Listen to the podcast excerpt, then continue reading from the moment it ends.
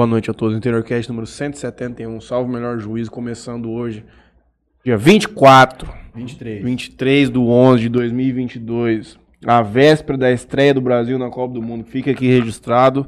O meu chute pro bolão é 2x0. E o teu, Alex? 2x0 E o também. teu, Juninho? Meu 4x0. 4x0. Coisa linda. Já começa com o pé direito, Tá já animado. cravando a classificação.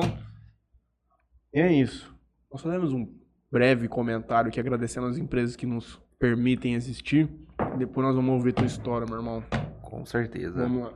Boa noite a todos. Boa noite, Alex. Boa noite. Vamos lá. Quero agradecer aqui, ó, já que a gente tá falando de Copa, quero agradecer aqui a betcerto.net. Uma galera ganhando um dinheirinho lá bom aí com os jogos da Copa, viu? Se você aí que gosta de apostar, você pode mandar uma mensagem pra alguém aqui do Interior Cash aqui que o pessoal vai conseguir te orientar aí nessas apostas. Quero agradecer também Melfinet, internet fibra ótica, Play Arena Beach, Solutions IP, empresa especializada em telefonia VoIP, de Mateu Açaí, GSX Clube Náutica, que é uma, empresa de aluguel de lanchas de 26 a 30 pés, VIP Store, loja multimarcas, masculino e feminino. Coisa linda. É. Hã? Vou levar lá em casa, vamos lá pra mim. Você ganhou ou você Você comprou? ganhou ou comprou? Tem como ganhar ainda, né? Ah, bom, se você Comprou ganhasse, mas não tivesse ganhado nada, ia Dá de presente, louco, né, mano? uma camiseta. Não, uma camiseta pra gente, pra mim e pro Matheus. Aniversário do cara ontem, meu irmão. Você quer Dei coisa ainda? pra ele. Deu o quê, meu Ah, irmão? pergunta se não tinha um presente em cima da- do teclado ontem, na hora que ele chegou aqui. Ah, hum. Bom, VIP Store aí, uma loja multimarca masculino e feminino, acostamento, reserva, John John.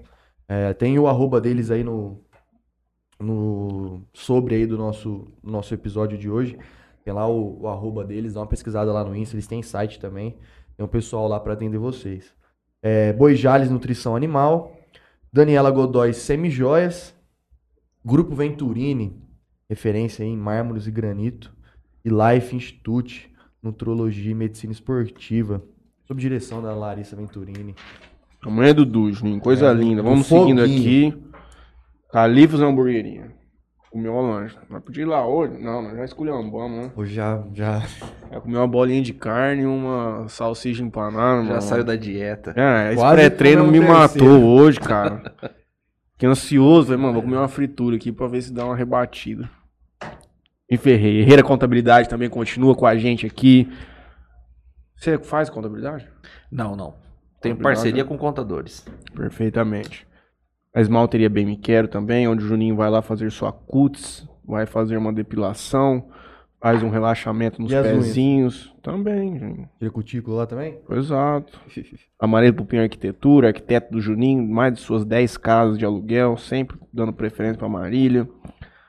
O doutor Felipe Blanco, que faz transplante capilar, Juninho.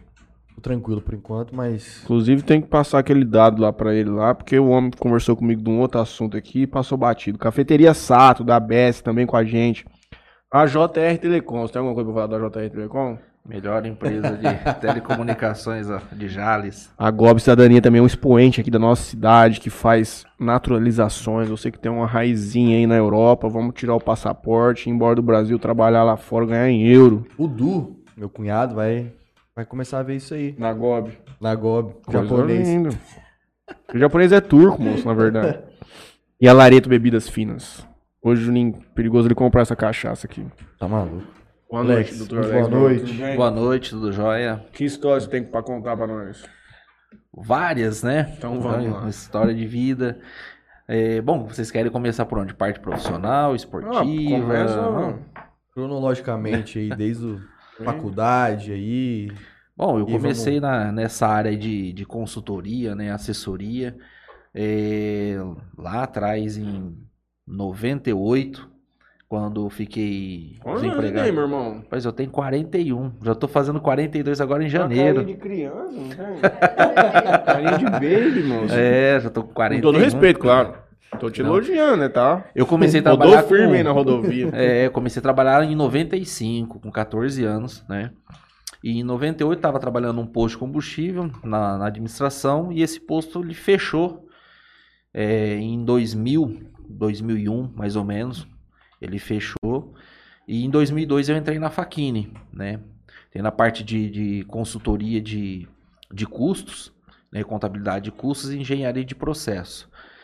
E de lá, lá na Faquina eu fiquei 10 anos trabalhando com nessa parte de custo, foi onde eu me especializei, né?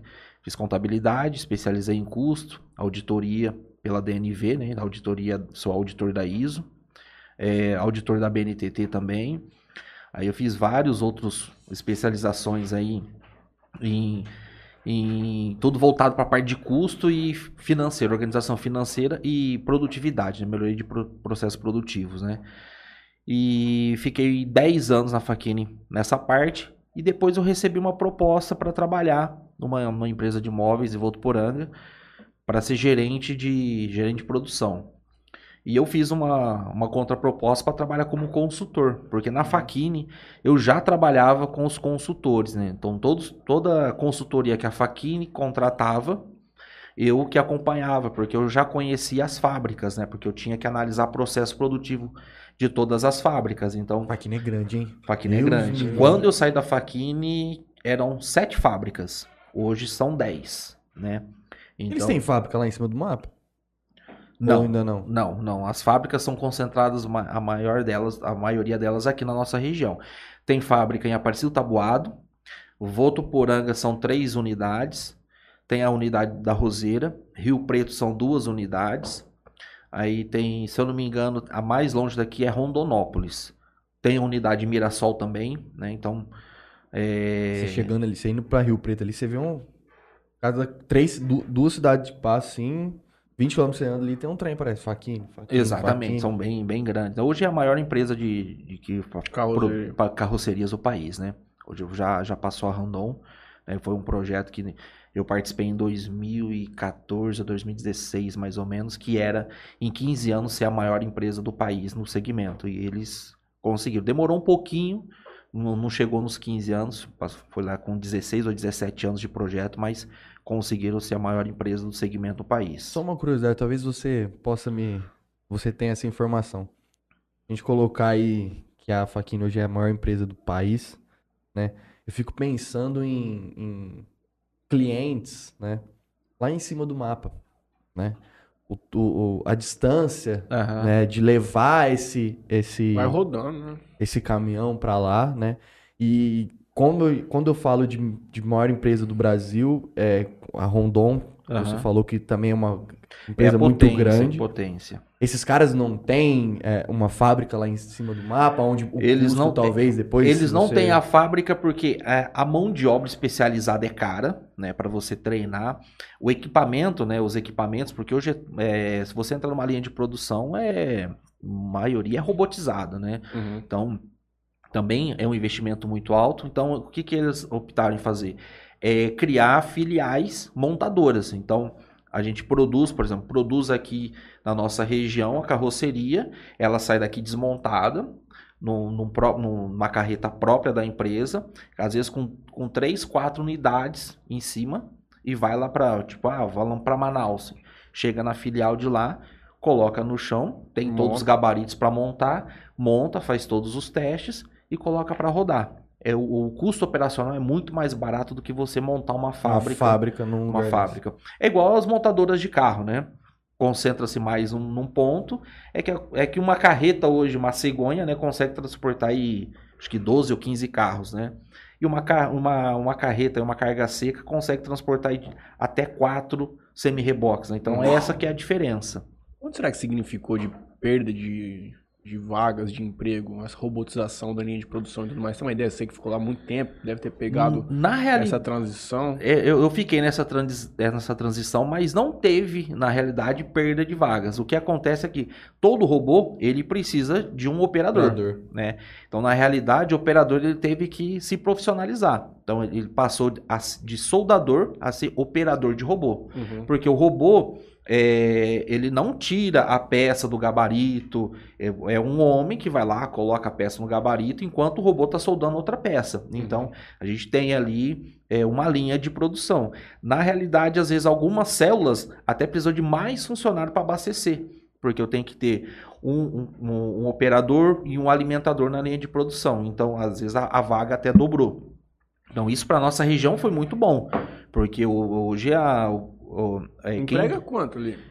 Ó, quando eu saí da Faquini, eu saí da Faquini em 2011.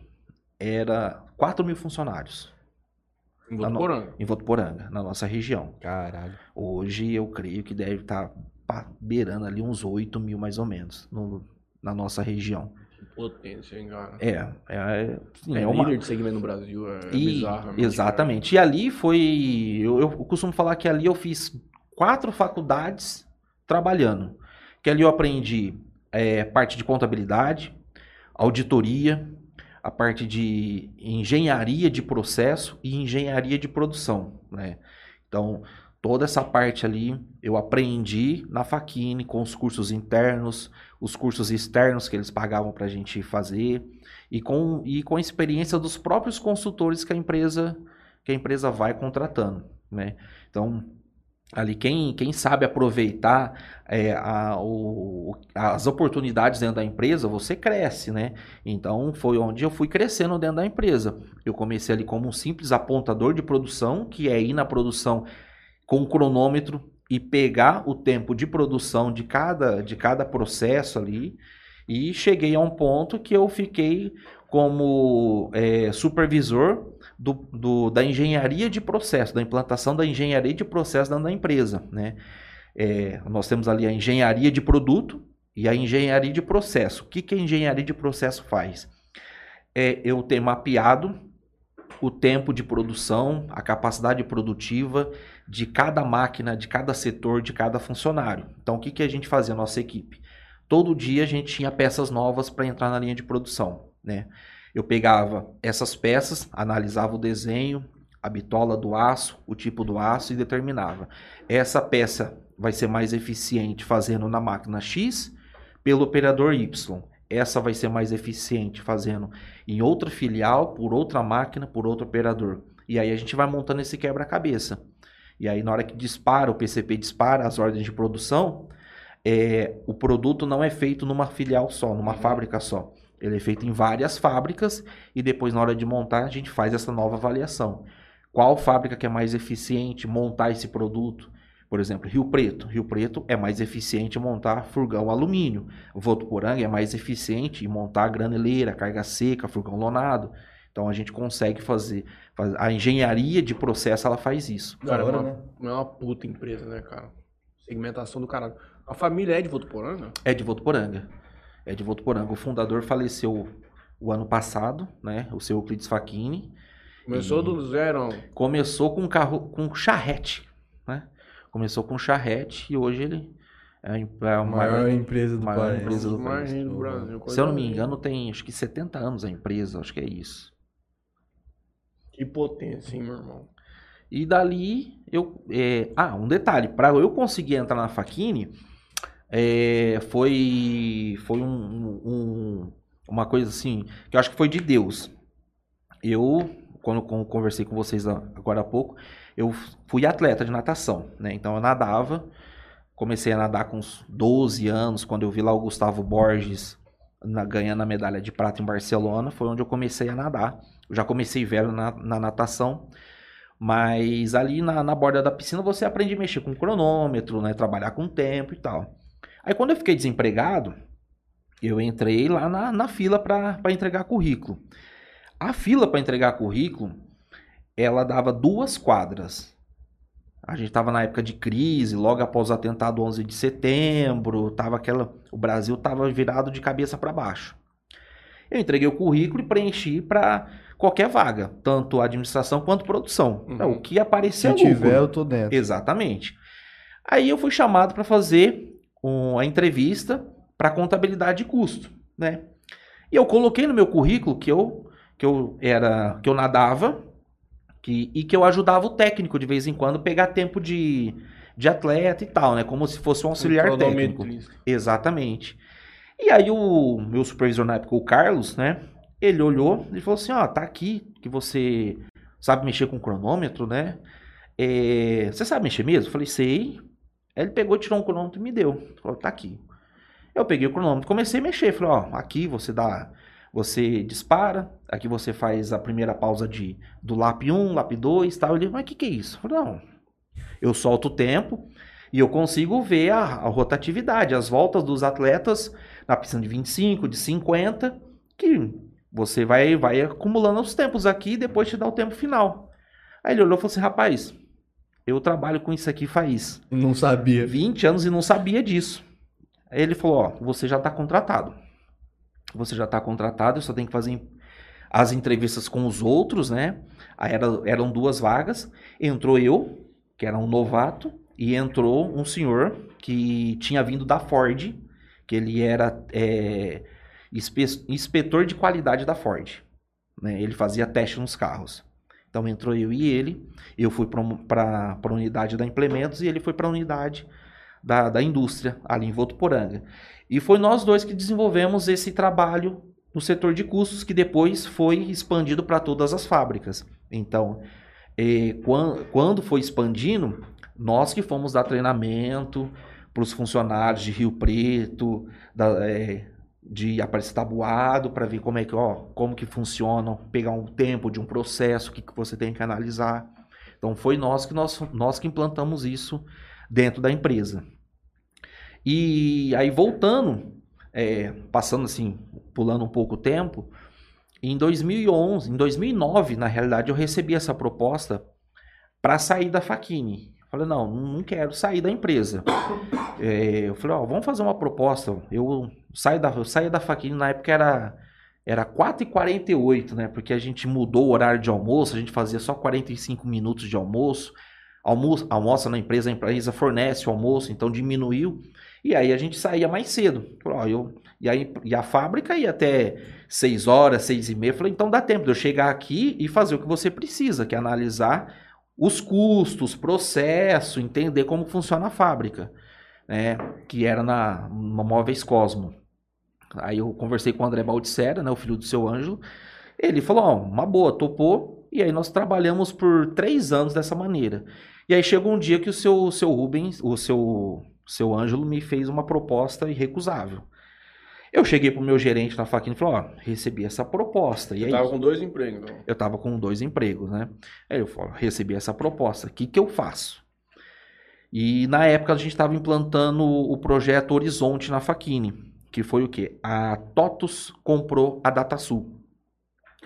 E nessa atualização a Faquini tinha dois caminhos. Ou ela atualizava o sistema para DataSul TOTUS, ou ela mudava para o SAP. Avaliando os custos, decidiu-se não, é melhor, é mais barato e mais eficiente a gente atualizar o TOTUS DataSul. E o que, que eles fizeram? Eles pegaram 90 funcionários de vários setores, tiraram desse setor, falaram: agora vocês vão trabalhar um ano desenvolvendo o sistema.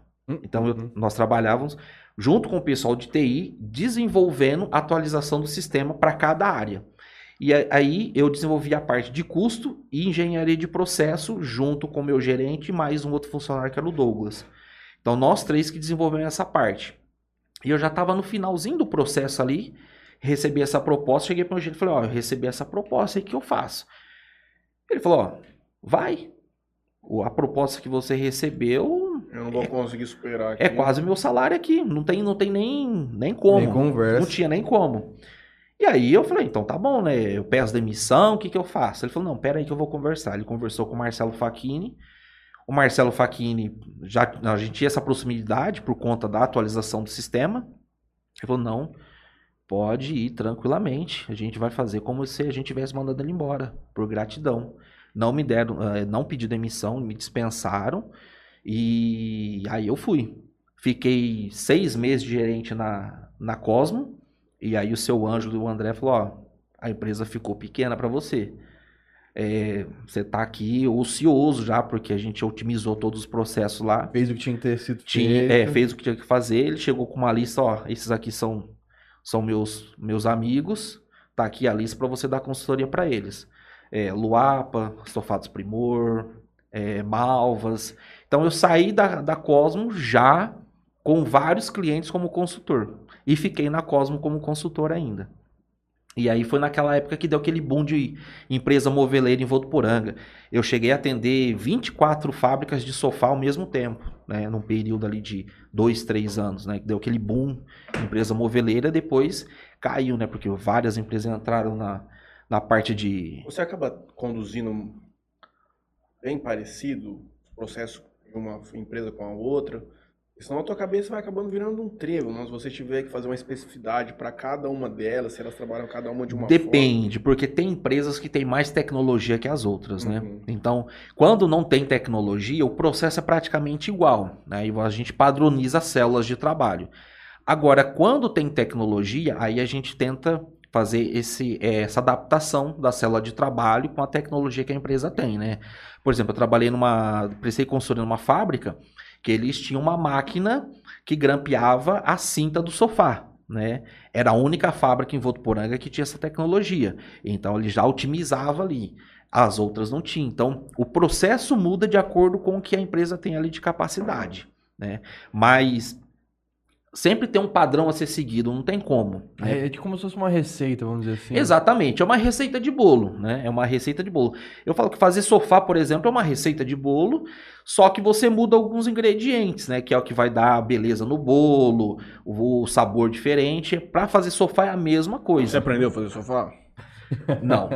Sábado nós vamos comprar uns pallets, que nós vamos fazer um sofá. Se você quisesse, eu pagava um churrasco. pra Você você vinha fazer, ajudar. Eu sei fazer processo, analisar processo, né? Agora, fazer o produto, eu costumo dizer que é cada um no seu quadrado. Mas Cara, mesmo olhando aquele. Não. Não, você não consegue, cara.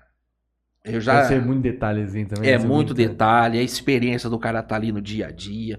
Tanto quando eu vou fazer, eu entro na produção para fazer uma análise produtiva, é, a primeira coisa que eu, que eu tento é me conectar com os funcionários da produção, para que eles não me vejam como inimigo deles, mas como um amigo, porque eu tô lá realmente para ajudar o processo produtivo deles, né, até o bem-estar deles dentro da empresa, para que eles me passem as ideias para melhorar a produção. Porque eu venho de fora, Lógico que eu trago uma bagagem de fora, o que já foi feito em outras fábricas, que dá para melhorar. Mas quem tá ali no dia a dia É, é, é que vai dar essa receita. Fala, ó, eu, eu acho que fazia assim dá certo. E aí a gente pega essa ideia, analisa ela, vê se é possível, vê se não, vê se o custo também de, de- dessa ideia é viável e aí a gente coloca ela em prática. Né? Então a gente tenta fazer esse link com, com os funcionários, porque eles são parceiros nossos, né? Tanto que eu saio na rua, eu saio cumprimentando todo mundo. Né? Tem, eu não guardo nome, eu guardo fisionomia, porque guardar nome é muita coisa. Né? Então eu guardo fisionomia.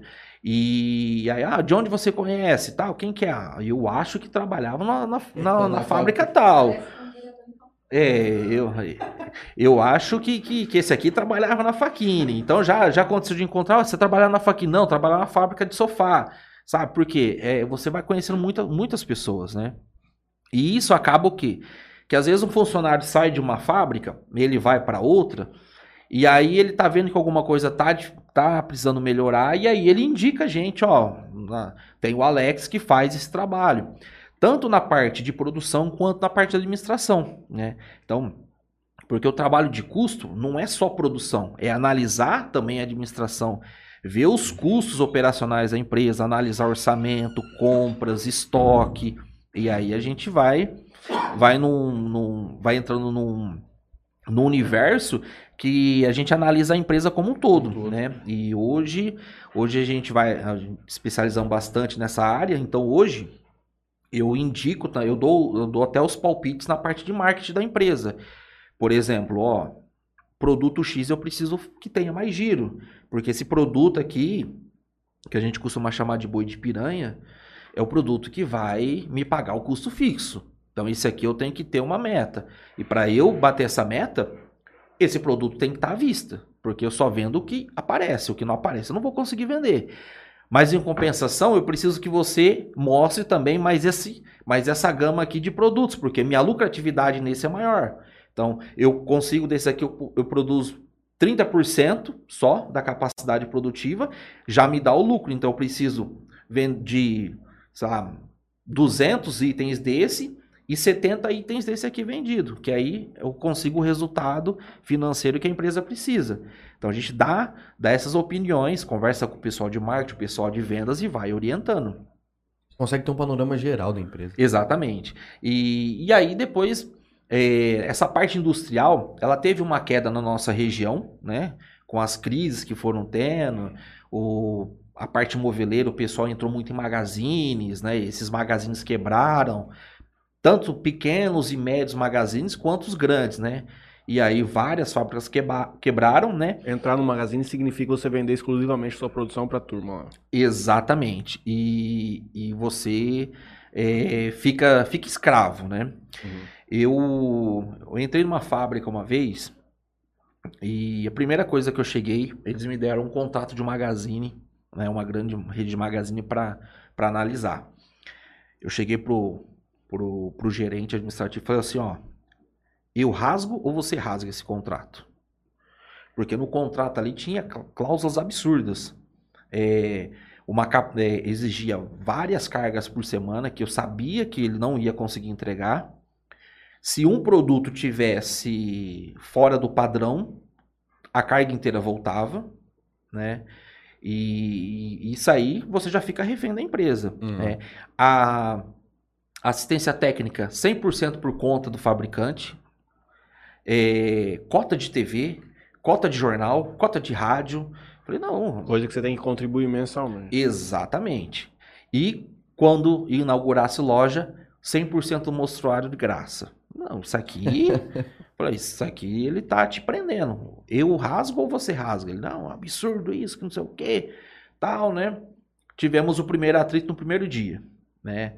É, com uma consultoria dele lá, demorou, acho que durou uns seis meses, né? Por conta de sair de, de- de uma dessas questões de contrato com o magazine que não, não ia para frente, começou a dar problema. Eu cheguei pro proprietário da empresa e falei, ó, tô tirando meu time de campo. A empresa vai quebrar e vai ser rápido, né? Eu já avisei no começo, mas não me ouviram. Então eu não vou deixar meu nome ligado a uma empresa que vai quebrar por teimosia. Estou saindo. O proprietário falou, ó, é, infelizmente é, é da família, né? Essa pessoa que, que tá tocando a empresa pro buraco. Eu não posso brigar com ela, já sei de tudo isso. Pode seguir tua vida. Peguei e saí. A empresa com mais quatro meses quebrou. Quebrou que não, não, não tinha dinheiro para pagar os funcionários. Porque ela entrou num círculo vi- virtuoso, né? É, vicioso. E aí ela ficou escrava da empresa de magazine. E aí esses magazines, eles você eles querem sugar seu rim. É, da, é dali que vem o lucro deles. O lucro deles não é a venda. O lucro deles é a compra. Eles compram muito barato. Compram em volume pra, porque eles têm que ter muita venda. E foi E eles vendem barato também. vendem muito barato, vendem. Já eu já talvez, vi Talvez seja por isso que o, a qualidade do material é tão, exatamente é tão ruim. É, porque aonde que é que, o, que a empresa, a fábrica, ela vai conseguir reduzir esse custo? Ela vai conseguir reduzir esse custo colocando duas, três travas a menos no sofá, diminuindo o número de molas, tirando percinta, substituindo percinta de, de, de, é, percinta de tecido por percinta de pneu de caminhão, né? E aí ela vai barateando. É onde, na hora que você vai reformar o sofá, o cara abre o sofá, Pra pôr fogo isso aqui. Exatamente. O tecido de, de, de péssima qualidade, coloca espuma de terceira, quarta qualidade, não coloca a espuma adequada. Ah, eu não vou colocar uma D33 porque tá caro, vou colocar uma D18. Tem que ser 33, né? Nós já ouvimos falar isso. É, É. Exatamente. D33. Para assento encosto é D33. Aí o cara pega e coloca uma D18. E diz- D18 é pro braço, só para encosto de braço. Você tem uma ideia? Nós vimos um sofá por 600 conto na internet. Vai ficar uns 2.500 reais pra fazer. Exatamente. E, e um sofá em L de Maior do que o que nós vamos fazer. maior que a gente vai fazer, ele tem E que nós vamos fazer de pallet. É, ele tem 1,80 por acho que 80, não é?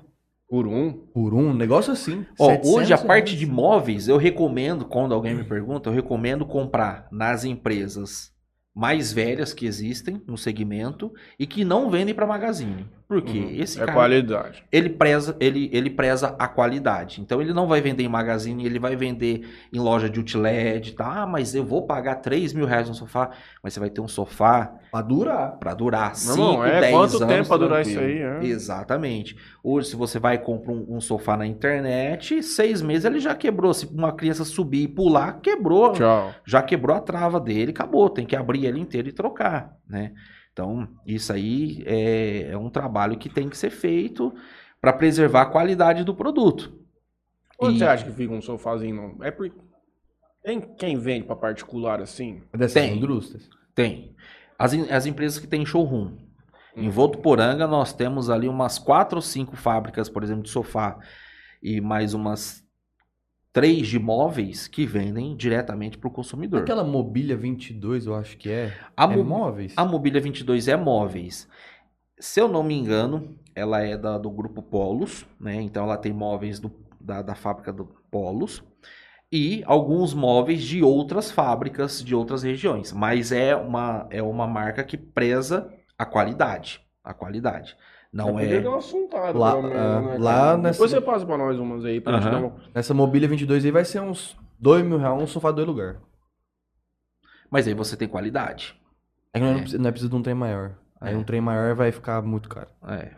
E aí. Aí você pode também ver alguns é, montadores particulares, né? Esse que a gente tava vendo era um, era um montador. Uhum. Ia ficar 1.500 conto só de espuma. Só, é, só de O grosso é a espuma. Sim, a espuma é o item hoje mais caro do sofá. O grosso é a espuma. Mas a espuma, ela, ela praticamente triplicou o preço do, do, do metro cúbico dela o ano passado, né? Por conta da alta do dólar, valorização do petróleo, que é, ela é derivado de petróleo, né? Uhum. Então, isso, isso fez com que o metro cúbico fosse de 300, 350, bateu 900 reais. Hum, Então, é isso que fica caro.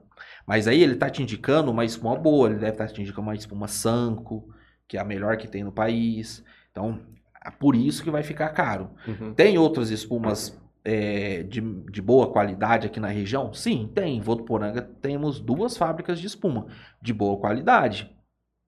Né? Então isso consegue baratear um, um pouco o preço do, do, do produto. E hoje nós temos algumas E ele, fábricas... esse cara vai vender no particular, né? O quadradinho lá. Vai, vai. E hoje nós temos algumas fábricas lá, que, que produzem a própria espuma também, né? Tem a tecnologia, tanto fábrica de sofá quanto de colchão. Na verdade, isso aí é um desafio que nós vamos ter, porque nós queremos trocar o cenário, né? Pra colocar mesa. Pra colocar o sofá. em L aqui. Só que eu preciso fazer um sofá que a pessoa fica uma hora e meia, duas horas sentada, meu irmão. Na cadeira aqui, você vai embora de boa. Vocês já tentaram fazer parceria com fábricas para ele fornecer para você como. é, Troca de marketing. tudo. Exatamente. Quer trocar o cenário, devolve pro cara, talvez depois até. Fazer como Dependendo. comodato. Ah. Porque você vai, vai fazer a parceria com ele, você vai divulgar o produto dele, Uhum. né? É uma boa também, Matheus. Eu vou dar uma dica para vocês. Em Votuporanga, eu, eu ajudo o pessoal do Bro Podcast. Não sei se vocês conhecem. Como chama? Bro Podcast. Nunca ouvi falar. Eu fui no. Eu, eles me chamaram no começo desse ano. Começo. É, começo desse Faz ano. tempo que tem lá? É novo. Eu acho que eles estão estão com um ano e meio, mais ou menos. Eram dois podcasts que se fundiram, né? E, e aí eu, eu- eles me chamaram para eu bater um papo com eles tal, e eles me falaram dessa questão dos móveis. Eu indiquei até um cliente meu que forneceu a mesa, as cadeiras para eles tal, né? E tudo como comodato em troca da parceria, né? Fazer a divulgação de marketing e tal. Pode ser o caminho para vocês. É, vocês querem fazer um sofá? Em Votuporanga eu tenho bastante contato de fábricas de sofás boas, né? Que às vezes podem abraçar essa ideia, né? E aí vocês sentam, conversam e vê ali o que, que vocês podem fazer de ação Olha. de marketing. Ah, é, abriu outras possibilidades que a gente nem. A gente Coisa linda. nem... Não, porque a gente fazer pode ser que mas vai ser uma coisa que nós não fizemos, não temos expertise. E aí entra nessa questão do conforto e de quanto tempo você vai conseguir ficar sentado. nisso. Exatamente. Aí eu pego, eu contrato um cara desse, por isso que eu te perguntei quando a gente pagaria. Se a gente vai gastar dois e meio, gasta quatro, beleza. Mas o cara vai me garantir o negócio, né, meu irmão? Uhum. Você vai comprar um trem ali, você sabe E você o que, que acontece? As empresas que vão que, que, que vão fechar essa parceria, ele vai te deixar um produto de qualidade. Claro. Ele vai te deixar um produto de qualidade. Às Tanto vezes que- melhor até do que ele vende. Essa empresa que eu indiquei para eles, por exemplo, eles estão. É empresa de móveis de, de, de corda náutica, fibra sintética, parte de alumínio. A fábrica mobiliou a casa do Gabigol e do Neymar. Eles conseguiram fechar um con- mobiliar a casa do Gabigol do Neymar. Estão exportando agora para Dubai. Então, é uma fábrica em Cosmorama que cresceu, né? E, ele, e essa, essa fábrica que fez esse comodato com esse. Fez esse comodato com eles. Mobiliou lá pra eles lá. tudo. mobiliou lá com eles, tudo. Produto de altíssima qualidade. Sofá eles não, não produzem, né? Mas, aí é questão de vocês verem. eu- Depois Faz eu poltrona? faz. E a bom, poltrona é confortável. É, então, Então. às vezes até A poltrona. você poltrona é um- confortável. A poltrona é melhor que o sofá, na verdade. Sim, bem melhor. A, a poltrona ela é ergométrica, né? O sofá Uhum. não é. Exato. O sofá, tem um ditado, o sofá foi feito para ficar deitado, não se- sentado, né? Eu já vi o contrário. Que o sofá é feito pra sentar, não pra deitar. Depende do sofá. né? Você vê como Você é da Herman Miller lá, Não, mas o de 100 sofá- mil real lá, o você sofá, pra deitar, a, pra sentar, a- pra pular. a ideia dele é você sentar. Sim. Mas quando você chega em casa e tá, não tem ninguém no sofá, você, Você fica- deita. você deita. Dorme no sofá. É. Mas é, é, Depois a gente vai. Vamos ver isso aí. Você vai. Sim, vamos, uns- vamos, vamos uns conversar. pra gente, pra gente. Segue na tua vida. Bom, então, aí depois, em 2011, que eu saí da Faquine, comecei depois a trabalhar com parte de contabilidade, de, de assessoria. Eu sou contador, tenho CRC, mas eu não faço contabilidade. Já fui gerente de escritório contábil da Faquine. Nesse meio tempo, fiquei dois anos como gerente de contabilidade. Que pica, hein? Foi uma experiência boa, mas para saber que não era aquilo que eu queria. É, me valeu do quê? Hoje eu tenho parceria com os contadores dos meus clientes, né? Porque eu sei da dificuldade que eles têm dentro do escritório e eu sei do que, que o- qual que é a dificuldade que o empresário tem. Qual que é a média que cobra um contador? Tipo, uma empresinha aí que fatura, sei lá. No mínimo, sei lá, um mêsão. Um mês. Ah, depende muito da quantidade de funcionário. Normalmente parte de uma, de uma tabela de, ah, você não, você não tem nenhum funcionário, 300 reais de mensalidade, Uhum. independente do seu faturamento. Aí você começa a aumentar seu faturamento e começa a ter uma, uma folha salarial maior, aí vai subindo.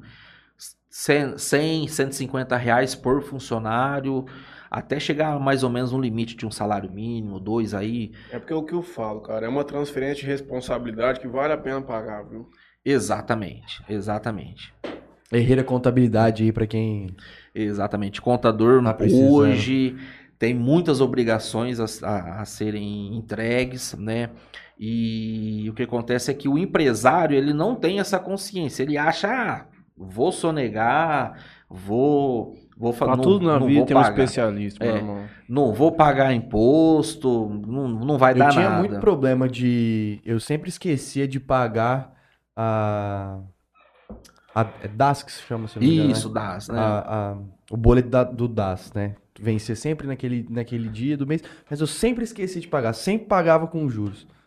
Colocamos lá a empresa lá no Herreira. Cinco dias antes da manhã. Ó, segue a DAS do mês. É. Não, não pode esquecer. No dia ela manda. Ó, não esquece, não esquece que hoje tem que pagar a DAS. Aí você o fala, pô. Exato. Por exemplo, saiu ano passado o, o Pronamp.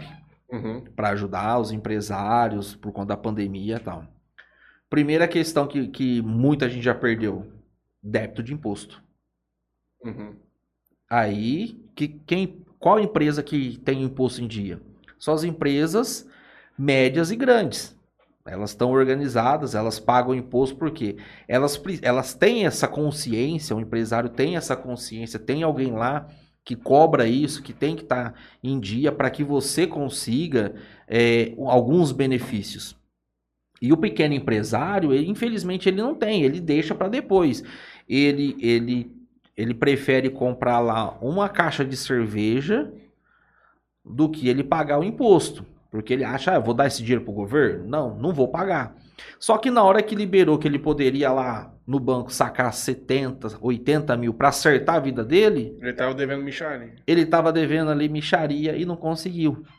Então, é, esse trabalho que a gente faz, né? é Uhum. cobrar isso, é conscientizar que o contador que está ali no pé dele, o cara não é chato. O cara tem que ser chato, é, tem que cobrar, porque ele sabe que depois aquilo vai, vai ser prejudicial uma hora para ele.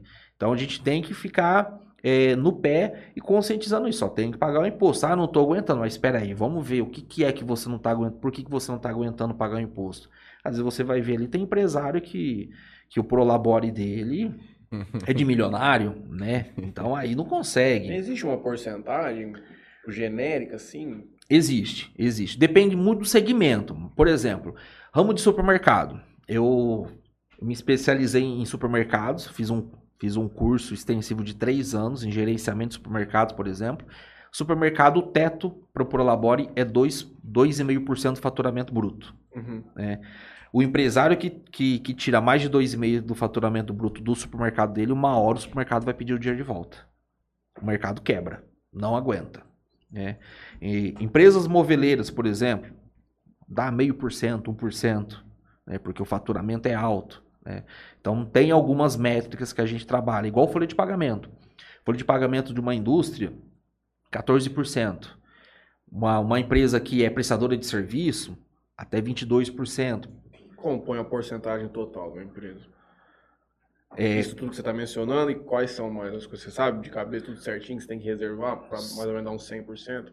Ah, não, não dá. Não dá porque Depende a gente tem. de- depende do ramo, depende também do, do, do que, que a empresa ali, porque às vezes a empresa terceiriza algum tipo de serviço de, de, de, de produção, de processo, né? Isso aí faz um, custo aumentar um pouco, né? Então tem, tem algumas métricas que elas são variáveis, né? Mas é, no, no- no- ali no lucro líquido, sempre tem que dar ali acima de 8%. 8 dependendo do segmento, né? Moveleiro, 8% no mínimo. Tá dando 5, é risco, né? Então, moveleiro é 8%, 10, 15, 18. Lucro no faturamento. Lucro líquido no faturamento, né? Lucro líquido. E agora, supermercado, por exemplo, é 10, 12 no máximo. Você não consegue mais do que isso, porque o giro é muito alto, né? Então, Então a margem é pequena. a margem é pequena. Restaurante, você consegue às vezes até ali uns, uns 18, 22, 25%, Uhum. né? Que é, é maior, é, o- a lucratividade é maior. Alimentício é um dos ramos que tem maior margem, né? Exatamente. Mas aí tem um, tem um detalhe no alimentício. Muita gente confunde o alimentício com balada. O alimentício, quando você tem a bala, o, é, que é um restaurante que fornece alimento mesmo, ele pode ter uma margem até mais de 30%, porque depende da valorização que ele tem no negócio dele. Uhum. Agora, se ele, ele- se ele foca balada, venda de bebida, aí É pequeníssima é a margem. 10, 12% no máximo, ele não consegue mais É que isso. impressionante o número de serve fest que se abre e se fecha nesse né, Exatamente, exatamente. Cria-se uma falsa ilusão de que, pô, vou vender um caminhão de cerveja pra caralho. É, Mas a tua margem é muito Mas baixa, por que que eles se iludem? Porque cerveja é caro. Você tem que comprar em volume. Nada, nada. Armazenar isso, gelar isso. Exatamente. Você tem que ter uma câmara. Uma câmara que é pequena hoje, o tamanho dessa sala, por exemplo, é 30 mil reais. É muito caro. Uhum. E aí a energia que você vai gastar para manter ela gelada vai dar, vai dar ali uns 8, 9 mil por mês. Então, é, vai aumentando os seus custos. Aí uma carga hoje, ah, eu vou comprar, sei lá, 60 caixas de, de cerveja. Cara, você tem que estar ali, no mínimo, ali com 10, 10, 12 mil à vistinha. Bebida se paga à E vista. que pequeno tem um caixa desse? Exatamente. A bebida se paga à vista. Ah, mas o distribuidor me dá sete dias. Mas aí ele já tem um juro. Aí a cerveja que você poderia vender um preço é, com uma lucratividade maior para você, o seu lucro já está indo no prazo que você está pagando com sete dias. E se você chegar no, no dia do vencimento, não pagou o boleto e você tem que fazer o pedido, enquanto você não pagar, não chega produto para você. E aí você vai caindo na linha negativa. Aí o- o- a sua cota vai diminuindo. É, mas isso é uma coisa que até mesmo nós já falamos aqui, cara. Assim, ah, vamos abrir um bar. Irmão, se for, se for- se for depender de cachaceiro, tá morto. Sim. É, a gente fala tipo, de ter comida, porção, Sim, que é. é o que leva o cara pra frente. Que se for depender É, de depender, é, cachaça. o- é, o, o- a- a- ele ganha muito pouco na venda da bebida. Tem que ser atrelado à comida também. Tem que ser atrelado. Tem que ser atrelado. Tem que ser atrelado. É, O ramo de vestuário é um ramo que dá muita margem. Nós recebemos aqui recentemente a turma lá da VIP Story. Eles gostam muito. E eu também imagino que seja uma coisa boa. É, é margem boa, viu? A margem é boa, mas depende do público. É, é feminino ou masculino? Eles têm tudo. Mas deve ter roupa até PT. Então, porque é o seguinte: o masculino, homem, não compra roupa. Eu não compro roupa. Eu falei pra ele. Homem Todas as roupas que eu tenho, minha mãe me dá. Eu posso ficar um ano sem comprar. Eu raramente vou comprar uma camisetinha básica da Eric Preto, porque eu tô precisando, que eu não tenho nenhuma roupa pra usar amanhã. Exatamente. Aí você tem ali. O homem tem ali dois par de tênis, dois, dois ou três É sapatos isso. no máximo e um par de chinelo. Aí você vai no guarda-roupa da mulher. Quantos sapatos não tem? Aí a loja de, de Quantas calçado- roupas que nunca usou na vida? Exatamente, né? Aí, Rapaz, eu fico impressionado. Minha mulher, minha mãe, cara, você acha coisa com etiqueta, brother. Exatamente. Porque a mulher já é mais consumista que Sim. o homem. Porque a mulher não se veste pro homem. A mulher se veste pra ela e pra amiga dela, pra mostrar pras outras mulheres que ela tá melhor vestida do que elas. Amiga não, foi amiga. A inimiga lá. Exatamente. Então aí o que que acontece? Você tem o, o público feminino, ele te dá- um giro muito maior, ele é muito mais consumista. Só que Parece que é uma comida, né? Que. Exatamente. Só que você tem que ter renovação de, de, de linha ali a ca- no, no máximo a cada 15 dias. Se uma loja ela não receber mercadoria a cada 15 dias, a, a uma vez por mês, aí ela passa dificuldade, porque a mulher quer novidade. Eu tive uma experiência com essa questão de ramo de vestuário e o que eu percebi em quatro anos trabalhando com isso era que é o seguinte: é, quando a gente não tá falando de marcas de nome, né, de grandes marcas, é, pro homem, é, ele não liga pro preço. É. Então, tipo assim, é, se o Matheus viu lá no Instagram uma camiseta que ele achou muito massa, ele gostou muito da camiseta, e se ela custar R$ 119,90, ele vai comprar. Tipo, ele, ele não compra muito, mas quando ele compra, ele compra uma coisa que ele gosta, independente do valor que Exatamente. ele acha. entendeu? Exatamente. Então, talvez aí a gente pode colocar que o vestuário masculino tem uma margem maior. Porque a mulher, às vezes, como tem muitas lojas, muitas opções, essas lojas acabam tendo que brigar em preço. Então, a, a, a margem dessas lojas acaba caindo um pouco.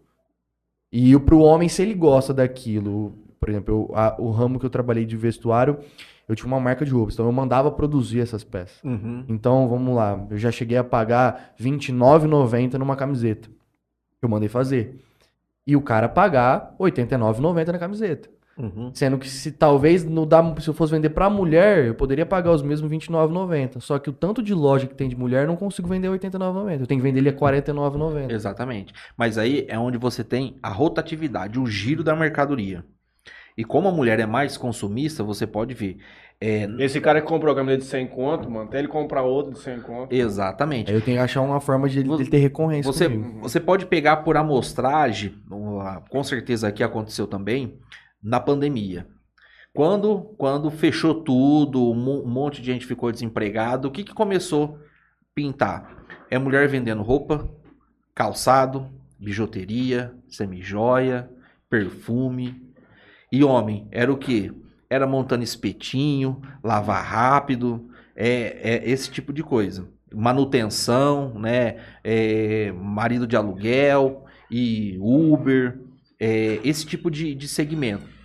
Porque a mulher, ela é mais consumista nesse tipo de produto e, e é um mercado que só cresce. Né? Parte de beleza, essa parte de estética. Então, a mulher, ela vai investir nisso. Ela, não- ela não, não vê preço Uhum. no- nesse caso. Né? Ela gostou da blusinha, ainda mais se for blusinha exclusiva. Ah, só tenho duas peças. Ah, eu vou comprar porque eu não quero que fulana vai. Né? E- e então, e tem lojas que só vendem peças exclusivas, né? Lá em Votuporanga tem algumas lojas que só vendem Traz uma peça daquele modelo. Só- É só uma peça, é peça exclusiva.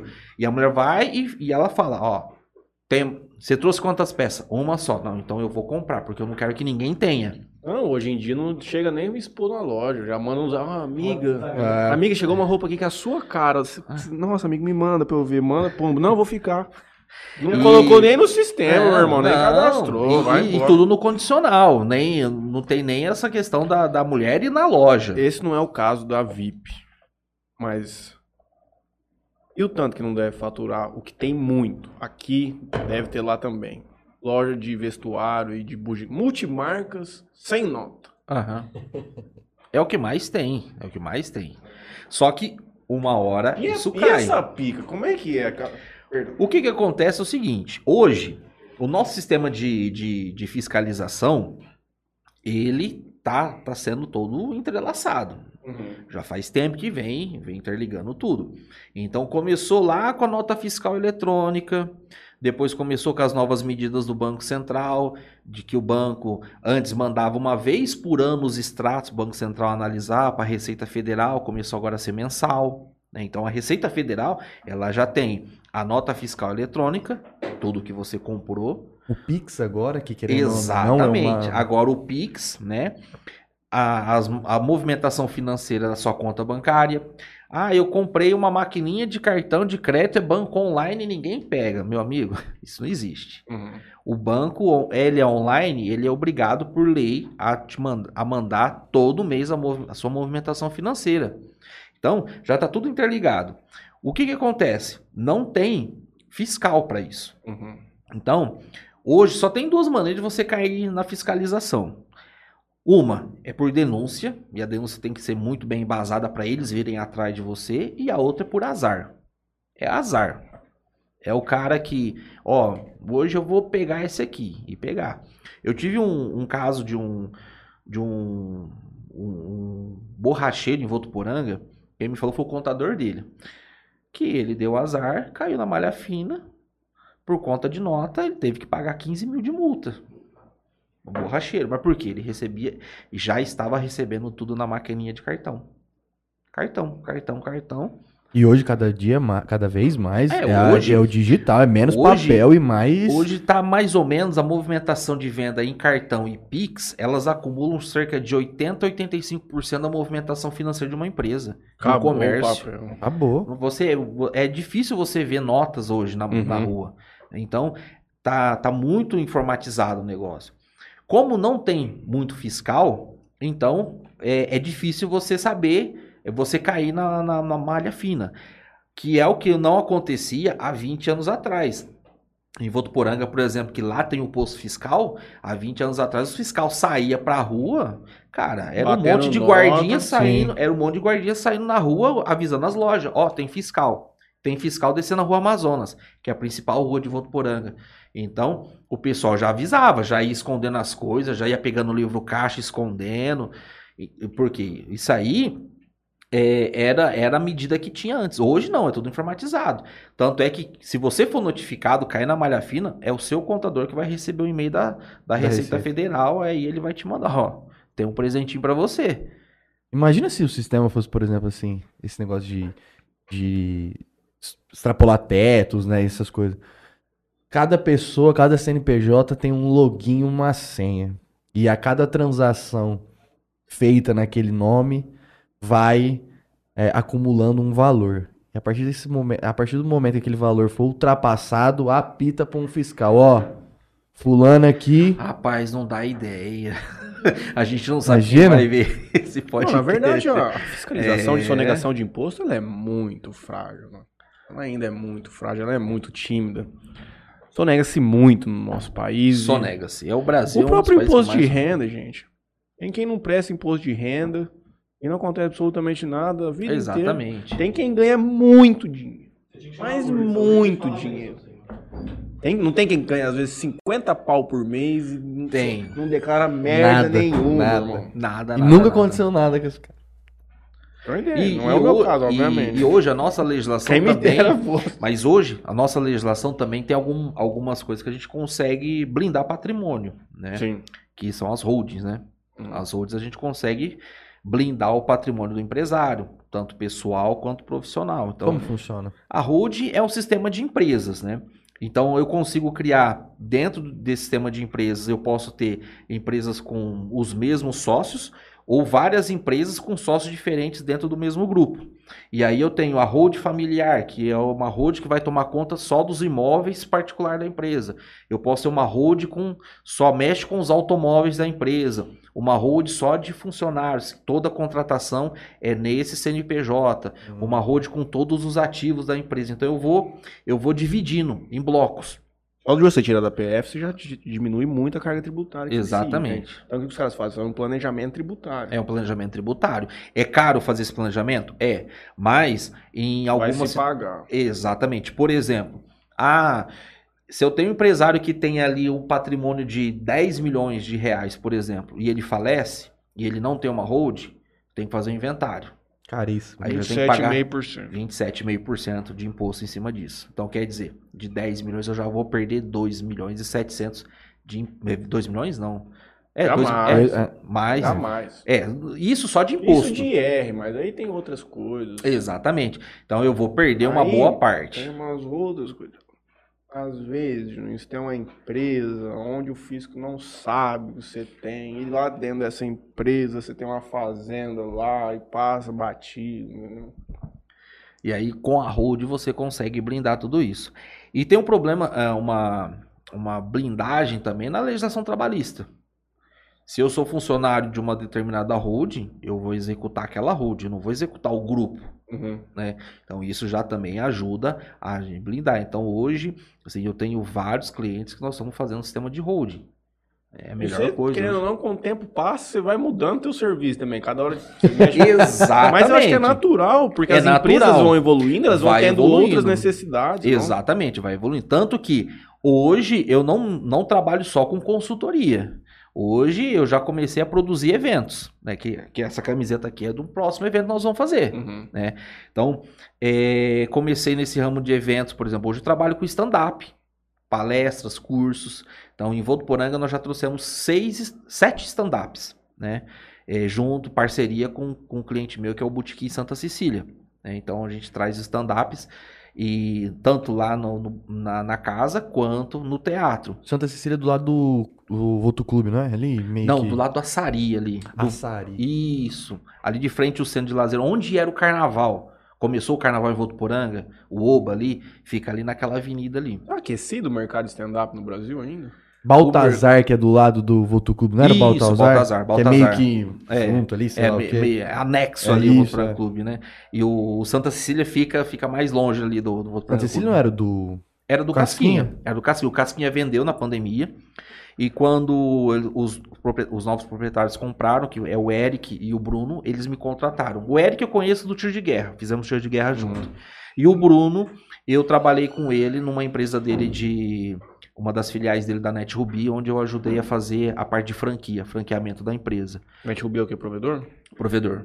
O maior provedor de internet de Votuporanga. Aí O Alberto está à trabalhou. margem. A Nossa. tecnologia está à margem. É bizarro, né? Exatamente, exatamente. E aí foi onde eu comecei a trabalhar com, com, com bares mesmo, com balada e fazer essa parceria em eventos. E aí esse ano nós trouxemos o Gustavo Borges para fazer uma palestra motivacional. Conseguimos aí um amigo meu, eu não posso ouvir uma, ou vamos fazer que eu topo, né? Sou meio louco, né? Pode ouvir do Vamos. Exatamente. E aí ele chegou pra mim e falou: Ó, quero fazer um evento de saúde. Porque ele é professor de educação física, tem uma academia em Votuporanga. E na nossa área o pessoal sentiu muito na pandemia, né? O pessoal tá desestruturado, desanimado. Eu precisava dar um up na nossa, na nossa região. E todos os cursos que a gente tem é tudo em São Paulo. E fica muito caro pra gente ir. Eu falei, ah, vamos fazer. Fica mais barato trazer a pessoa aqui. Exatamente. Por mais caro que seja. Aí eu falei pra ele, então, você quer fazer um evento? Vamos fazer com o Paulo Musi. Ele falou, você tá louco, nós nunca vamos conseguir falar com o homem. Eu falei, cara, o não a gente já tem, vamos tentar. Procuramos, ele achou o contato da, da clínica, mandou um e-mail, né? Só que ele mandou um e-mail mais simples pro Paulo Musi. Então o Paulo Musi nem respondeu, passou 10, 15 dias, ele nem respondeu. Eu falei, Adriano, chama Adriano. Eu falei, Adriano, pera aí que eu vou mandar um. Aí eu fiz um e-mail com uma apresentação, Coloquei o link da venda dos convites da palestra do Gustavo Borges. Falei, ó, o evento vai ser assim e tal. Pra ele ver realmente que não era. Não é qualquer pessoa que tá... Não é um aventureiro. Não é, É. um aventureiro. No outro dia ele respondeu. No outro dia ele respondeu o e-mail, já comecei a conversar com ele no e-mail tal. Aí um belo dia, chega à noite em casa, vou abrir o, o notebook, ele, ó, me chama no Zap Zap. Desse jeito, cara, o WhatsApp dele. Cara, eu mandei mensagem pra, pra Denise, minha namorada. Rapaz, eu nem acreditava. Falei, cara, eu tô com o WhatsApp do homem. Mandei, meio assim, com receio. Falei, será que é mesmo? Aí ele, não, sou eu tal. Falei, ó, mas a gente não assinou contrato nenhum. Eu posso divulgar seu nome e tal, porque assim, a gente tava, tava meio que preso, né? Ele pode sim. Eu falei, você pode gravar um vídeo pra mim? Ele, com certeza. Cara, ele gravou um vídeo e me mandou. Aí, eu tô falando com o homem mesmo, né? Aí nós já divulgamos que seria ele e tal, os ingressos já estão à venda. E aí depois eu consegui o contato do Oscar Schmidt, fizemos a parceria com ele também, vai trazer, nós vamos trazer ele. E aí ano que vem nós vamos fazer vários outros eventos. O que te viabiliza ali é que você tem a capacidade pra quantos? Qual é a sua capacidade? Sentado. No, no salão que nós vamos fazer é 2.500 pessoas. Onde vai ser na Ilha do Pescador? Ilha do Pescador. Ela Uma data só? Uma data só. Tem Mas- margem? Você pode me falar margem? Hã? Depois você me fala margem off. Mas eu não quero nem Sim, saber o sim. feed dele. Eu não quero saber de quanto é a margem, né? Desse Ah. Mas é, o que conta também, nós vamos fazer uma feira, né? Nós vamos ter ali expositores de marcas de Suplementação. Patrocínio, patrocínio e tal, né? Mas é uma coisa bacana. E é uma Todo- galera do, do- de, de, de suplementação que é uma galera que é engajada com esse tipo de evento. Exatamente, né? Então, e, e dá retorno. E o povo paga caro pra ir. Paga. Nós somos na, na BTFF em São Paulo, cara, paga caro. 150 reais. 150? Aham. Já sabe o valor? Não, o homem não vem por mais de 100 conto. É coisa linda. coisa linda, hein? Doni tá até brilhando, Balito. Coisa linda, Juninho. Ai, mas Não, mas falo, ele, tá, ele tá brilhando aqui nos números. Ah, né? Ah, ele no fez a número, capacidade não. aqui, que foi o mesmo número que o meu sócio Adriano fez. Falou assim: rapaz, se tá certo. Eu falei, cara, é conta? Não tem? É, e bem ou mal, é uma coisa simples. Exatamente. Tem um microfone, um negócio, não, uma segurança, uma mesa posta. É. Tem bar, não tem bar, né? É uma coisa mais. É, mas vai, vai, vai ter ali, vai ter praça de alimentação, tudo, né? Porque não, vai ser o dia coisa todo. linda, meu patrão. Vai começar às 7 horas com o credenciamento e vai terminar às 6, Uhum. 6 e meia com, com a palestra dele. Ele vai tirar foto. Contratamos eles para ele ficar duas horas Tem lá. meet and greet? É pagar alguma coisa a mais pra ir lá ver ele, bater Não, foto? nada. Ele vai na humildade mesmo. Cara, em São Paulo, ele atendeu 1.200 pessoas para tirar foto com ele. Ele e a Roberta. monstros, cara. E o monstro sagrado. Cara, Ele a tem fila, cara mesmo de que ele é gente boa, só Cara, Caralho, ó, chega a arrepiar, cara. A fila. E assim, eu, eu mandei mensagem pra ele falando assim: ó, nós vamos estar em São Paulo Meu no irmão, sábado. se eu fosse ele, me desculpa. Eu vou esquentar a cabeça com o quê, mano? O cara é o cara mais perfeito do mundo, mano. Vai tomar no cu. O cara é lindo, rico, forte, Inteligente, tá inteligente. E, e- e ele, cara, eu mandei mensagem pra ele, falei, ó, Paulo, nós vamos estar em sábado. Teria como a gente reunir com você pra gente falar do evento, gravar mais vídeo, tirar uma foto? Ele, com certeza, tal. No sábado, nós já chegamos, sentamos pra assistir a palestra dele, ele me mandou, Alex, mudaram o horário da minha palestra. Eu não vou entrar mais às nove, vou entrar às onze e meia. Às onze e meia me procura que eu vou estar aí. Beleza, assisti uma palestra que tava lá, palestra bacana tal. Aí nós estamos para ir pra feira e já acabamos ali que vamos almoçar tal. Daí a pouco ele chega e entra numa, num, num reservado onde ele fez uma palestra com o pessoal com fone de ouvido, uma tecnologia bacana ali de palestrar com o pessoal ouvindo ali. Internacional. É, uma, uma coisa bacana pra caramba. Ele tava ali. Dali, nós fomos ali. Conversei com, o- com, com o segurança. Falei, ó, eu tenho uma reunião marcada com ele. O cara, ah, você Tá louco, Tá né? louco? Aí eu peguei, né? Mostrei, ó, o WhatsApp dele tá aqui, ó. Tem um, ó. Ah, não, pera aí que eu vou falar com ele. Ele foi lá, falou com ele, falou, não, pode falar que eu vou na, na sala VIP e, de- e eu atendo eles. Aí nós fomos pra sala VIP e ficamos esperando na porta. Ele chegou, ele olhou e falou assim, Alex, não dá pra te atender agora. Vamos depois da, da palestra. Ele falou pra nós ali que, cara, ele tava cercado, não tinha como, não tinha como andar. Aí nós fomos pra palestra, assistimos uma O palestra. cara é gigantesco. O cara é um pouquinho maior que eu, mas, rapaz, ele é forte. Ele é muito forte. O Brasil da minha coxa. cara. É muito forte, cara. Muito. É muito. E simpático, cara. A gente Deixa eu ver se eu boa consigo achar uma caramba, foto cara. monstra dele que tem. Aí fez a palestra dele, da Roberta, e a gente não conseguiu. O segurança dele falou: Ó, me acompanha que eu vou levar eles no carro, eles vão no meu carro, e lá vocês vão falar com eles numa boa, tranquilo. Ele já me avisou que ele vai te atender. Falei, não, tranquilo. Aí tava aquela fila gigantesca, cara. 1.200 pessoas pra tirar foto com o homem. Eu passei e olhei assim, só acenei ele, só um minutinho. Ele tirou mais uma foto com uma fã, virou pessoal. Pessoal, aguarda só um minutinho, por favor. Ele me chamou lá, chamou o Adriano, conversamos com ele, falamos do evento. Ele gravou vídeo, tirou foto com nós, numa boa, cara, com todo mundo ali, com uma paciência, tal, beleza. E aí nós saímos. Ele, ô, você quer mais alguma coisa? Eu falei, não, já tá ótimo, cara. O que você fez aqui por nós já Só tá se for um ótimo. beijo. E aí nós fomos ver, cara. Ele ficou, ele, fi, ele ficou tirando foto até quase 9 horas da noite. Nossa. O evento terminou era seis e meia da tarde, cara. Ele tirou foto com todo mundo. E assim, não é aquele cara que vem tirar foto e vai embora. O cara abraça, o cara conversa, o cara pergunta. Ele, ele conversa com o fã, cara. Não é. Então, assim, E aqui, isso vale como a é que pena. vai ser? Vai dar duas horas de palestra e aí? Depois de foto, foto com os fãs. Vai ficar o dia inteiro em Votuporanga. O dia inteiro. Vai, foto com os fãs. Então ele, ele já falou, ó, tô à disposição para atender todo mundo. Que É que ídolo, cara, de muita gente, É. ligado, Dia, mano? dia 18 de março. Dia 18 de março. Aí Ilha um- do Pescador. É, aí um evento que nós estamos é, focado para essa parte de administração financeira dos profissionais da área de saúde. Ah, é, vai ter algumas especializações e parte motivacional, né? O Oscar Schmidt vem com a parte motivacional dele. O cara que venceu o câncer, não ligou para NBA, a NBA colocou o cara no Hall da Fama como um dos melhores jogadores de basquete do mundo cestinha, recordista de, de, de cestinha na- nas Olimpíadas, recorde mundial. Bom, o Oscar Schmidt tem o currículo do cara é extenso. Então ele vem com a parte motivacional. Aí depois nós temos vários outros especialistas na parte administrativa, financeira, parte de técnicas de venda, né? Parte, estamos fechando com, com um contador também para especialista na área da saúde, para trabalhar com esses profissionais, orientar melhor.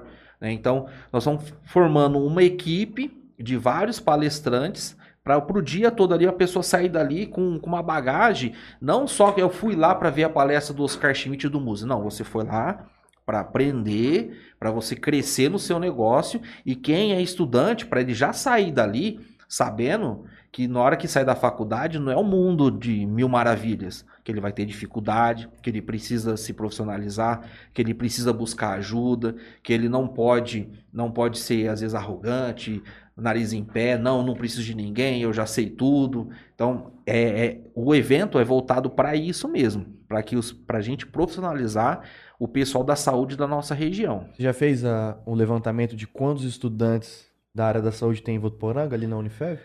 Eu acho que na Unifev deve ter no mínimo uns 600. Pode colocar aí que pelo menos 600 vão estar lá. Porque nós temos ali medicina, nutrição, fisioterapia, Educação física. educação física, biomedicina. Ah, tem mais, moço, você é louco. É, não, no, no mínimo 600 Põe tem. 5 anos de cada um desses com É. 50.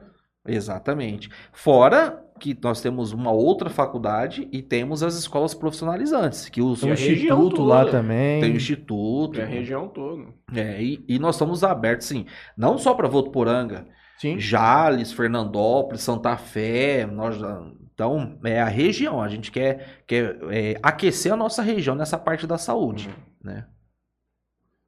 O que mais de dica você tem pra dar pra turma? Dica, bom, para todo profissional, é, no, aquele detalhe que a gente estava conversando um pouco antes, não, não dependa de uma renda só. Eu sempre costumo falar para os meus clientes, é, a gente não pode depender de um produto só, ter um monoproduto, enquanto pessoa física não pode ter uma renda só, né? Hoje a gente tem que ter várias fontes de renda, porque independente do governo, se é esquerda, direita ou centro, ele não vai ficar fazendo mil maravilhas pro povo. E a, e a, e a nossa previdência social já está quebrada. Né? Então é, é caso de, é, é questão de anos para ninguém mais receber aposentadoria. A pirâmide ela virou. A gente tem menos trabalhadores contribuindo e mais trabalhadores Pra receber. para receber. Então, você não pode depender hoje de uma fonte de renda só. Então, você solidifica uma fonte de renda A, que eu costumo dizer a fonte de renda A, acha uma fonte de renda B. O que você mais gosta de fazer? O que você acha que se dá bem nos negócios? Acha essa fonte de renda B. Ele tá igual matando. 16 fonte de renda. Exatamente. Solidifica a fonte de renda B, passa para C. Solidificado. Exatamente. Solidificado, Exatamente, solidificado. tem que ser dessa maneira. E aí você vai conseguir construir um- uma, uma, uma vida eh, financeira saudável. Se você não tiver isso e você não tiver eh, essa aplicação, essa determinação, quando chegar no futuro, você não vai ter nada. Você não vai ter nada. Você vai ficar dependendo do governo, dependendo de, de SUS, dependendo de, de escola pública, dependendo de, de, de receber aposentadoria que a gente nem sabe se. E se chegar no- daqui uns anos e não ter orçamento para pagar a aposentadoria? Dinheiro para pagar o salário deles, a gente sa- sabe que eles vão ter. Ah, isso sempre Não, tem. e fora, Isso sempre tem. Aumentar. É. e fora que você tendo essas mais de uma empresa assim, você meio que fica blindado a crises. Exatamente. Porque Se tiver o que- der uma crise em algum setor que você tá inserido, O você tem outras fontes pra segurar. Se Agora, se você tem só um e aquela crise pegou o teu setor, meu irmão, Exatamente. Foi o que aconteceu na, na pandemia. Por exemplo, nunca se vendeu móveis como se vendeu nessa pandemia. É mesmo? Por quê? A gente estava em casa. O Hum. cara reformou, tanto que a construção civil é, cresceu bastante. Por quê? Eu tô em casa, eu quero o meu conforto. Porque se eu, se eu fico em casa é, 4, 5 horas por dia, eu não tô nem aí pro sofá, pra cama, do jeito que tá. Mas se home eu tô em- office, Exatamente. Eu tô agora em casa o dia todo. O que, que eu vou querer? Eu vou querer um conforto. Trocou, então o pessoal reformou a casa, comprou móveis. Ah, eu vou ter que fazer churrasco direto em casa, vou ter que cozinhar. Então, fomentou essa parte do comércio. Então, nunca se vendeu tanto móveis como se vendeu na pandemia. Só que o que, que diminuiu de venda? Comércio em geral. Roupa, vestuário, né? Em geral. Parte de semijoias, a parte de Os luxos. né? Exatamente, né? E aí o que que parou? Parou os bares e restaurantes. Aí o pessoal sentiu mesmo, né? Quem estava vendendo almoço para comer a janta quebrou. Quebrou literalmente. O cara não tinha. O cara tava naquele giro e ele não tinha os números na mão, que é importante ter os números na mão, né? O, o que depois da pandemia, assim, que ainda a gente não saiu da pandemia oficialmente, né? Mas Meu pai tá até repicando agora de novo. Ah. Exatamente, mas o pessoal viu que se você não tem os, o os números da sua empresa na mão, você passa por dificuldade, você não sabe onde você tem que cortar, o que, que você tem que melhorar. Então o pessoal sentiu isso. Então vários, o que, o que mais fechou foi, foram bares e restaurantes. Né? Tanto que os músicos, não sei se vocês têm, conhecem músicos, pessoal do meio, a, a, a gama de músicos mesmo, instrumentistas que foram fazer outra atividade e não voltaram mais é gigantesco. Tanto que hoje o músico é super valorizado.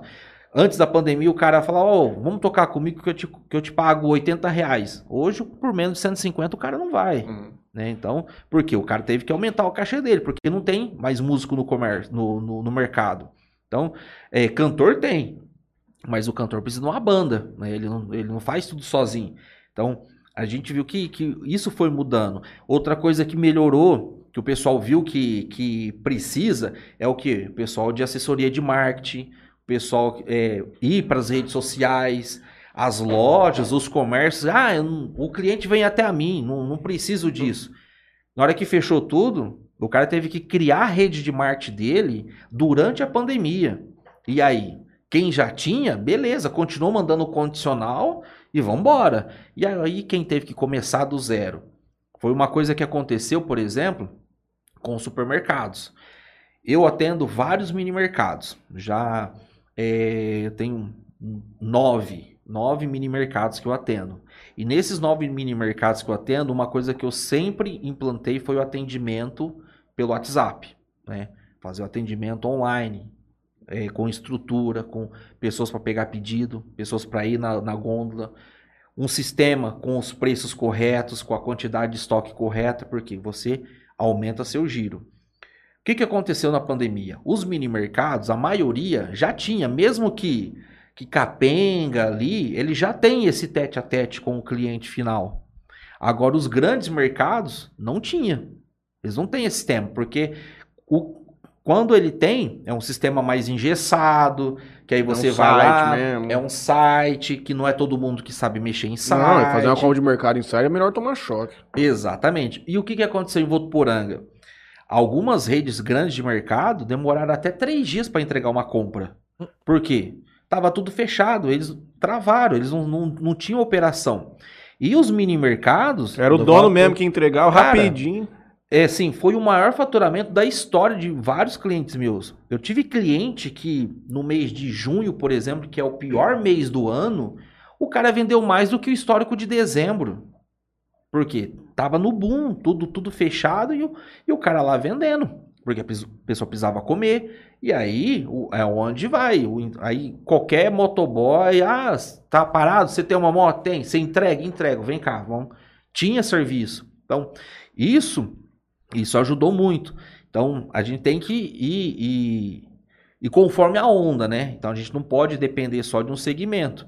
E voltando à questão do empresário ter várias fontes de renda, os empresários que aqui na nossa região que tem aquele costume mais é, coronelismo, né? Ah, eu tenho uma fábrica, eu já vou lá, vou comprar uma caminhonete, vou comprar uma fazenda, vou criar gado, ou eu vou plantar. Esse cara não sentiu dificuldade. Porque ele estava vendendo móveis, o, o mercado estava consumindo muita carne bovina, né? Ou se não estava consumindo muito produto de agricultura, ele não sofreu nem um pouco com a crise. Fazer uma pergunta. De 10 empresas que te procuram, por exemplo, vou pegar menores. Quantas delas estão saudáveis? A cada 10, uma, duas no máximo. É, né? A maioria me procura já com Mas nem só por te procurar, mas essa é a grande realidade É a do grande que tá realidade. aberto aí. é a né? grande realidade. É a maioria procura Não tá assim. com a corda no pescoço. Exatamente. Eu, eu vejo muito assim, a pessoa escalona muito o gasto dela no limite do que ela consegue. Exatamente. ela, ela vai pro- Mas a ela não princi- faz uma reserva de caixa, O princi- ela não reserva um dinheiro pro Exatamente. marketing, O principal um- um- problema é esse. um- um- uma reserva pra, tipo, uma, uma melhoria. O principal problema é que o que, que o, o empresário faz? Ele faz do caixa da empresa O caixa da vida dele. o caixa da casa dele. Exatamente. E tem um ditado que eu falo que é o seguinte: tudo que você tira da, da sua empresa sem controle, ela vai te pedir de volta. O ano passado, eu dei aula de economia e contabilidade e administração numa, numa escola profissionalizante. E esse era um tema que eu sempre batia. É, o que você vai tirar da sua empresa sem controle algum, ela vai te pedir de volta. Eu tenho alguns exemplos, nitidamente. Eu tenho uma fábrica, hoje ela, graças a Deus, ela está saudável. Esse ex-cliente meu, eu dei consultoria para ele mais ou menos em 2018. Ele tinha uma frota de sete caminhões. Cheguei para ele e falei assim: Ô Fulano, você está com dificuldade de capital de giro, você já está no limite, todos os seus boletos já estão descontados, você está descontando cheque com a agiota. Para. Vende seus caminhões. Não, não desfaça os meus caminhões. Falei, mas por quê? Vende os caminhões pro motorista. Primeira coisa, você vai dar uma, transformar um motorista, vai ficar independente. Faz um contrato com ele, que ele tem que a prioridade é ele carregar para você. Prestar serviço pra você. Exatamente. Você vai diminuir a manutenção do, seus, do, do seu caminhão, porque hoje, ah, o caminhão do patrão, tô nem aí. Se cara morre. O cara tá nem aí mesmo. A, ele- a média de, de consumo vai lá em cima. Quando é do, do funcionário, não, né? Quando é do cara, o cara vai cuidar. Outra coisa, você tem um patrimônio gigantesco. Caminhão de 80, 90 mil, você tá com 7. Desfaz, coloca o dinheiro no seu caixa e você vai girar. Não, porque o meu caminhão carrega a minha marca pro Brasil todo. Eu falei, cara, para. Se você quiser pagar uma mensalidade para qualquer caminhoneiro, 500 conto por mês, ele, ele deixa é. você pintar a tua, a, a tua logo em vários caminhão. Isso não é problema. Ele não vendeu. Depois de um tempo, o meu trabalho terminou lá, que era fazer a adequação do PCP dele, do, do estoque e tal. Ele vendeu, eu encontrei ele, ele falou assim, cara, se eu tivesse ouvido, eu vendi minha casa e vendi cinco caminhão e agora eu tô com um sócio para ele injetar dinheiro na empresa porque eu praticamente quebrei. quebrei. Eu vou tolerar. O senhor quer aceitar Tô-? Não, não, obrigado, ainda tem. Por quê? Não, não quero não. Porque ele, ele ficou preso nisso. Mas por que, que ele ficou preso nisso? Ele comprou o caminhão. Porque ele comprou o caminhão sem necessidade da empresa ter esse caminhão. Então ele comprou, ah, eu quero ter uma frota, eu quero ter a minha marca, mas ele tirou esse dinheiro do, do caixa da empresa sem fazer um estudo. E aí, na hora que ele cresceu, porque ele quebrou porque ele cresceu. Ele começou a vender mais. Acontece muito isso. Exatamente. Ele, ele começa a vender mais. E aí, quando você começa a vender mais do que você tem de capacidade produtiva, ou você tem a capacidade de mão de obra, o seu custo operacional aumenta demais. E foi onde ele praticamente quebrou. Agora, com um novo sócio na empresa que veio com essa diretriz, aí entrou no eixo. Mas isso acontece demais.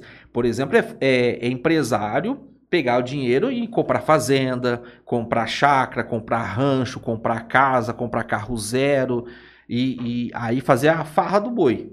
Aí não tem jeito, não há empresa que consiga equilibrar. Você pode pegar as maiores empresas do Brasil, do mundo, as grandes empresas, você tem ali o empresário, que ele tem o prolabore dele, e você tem, ah, mas a empresa é minha, mas você tem a divisão de lucros a cada três meses, seis meses ou um ano.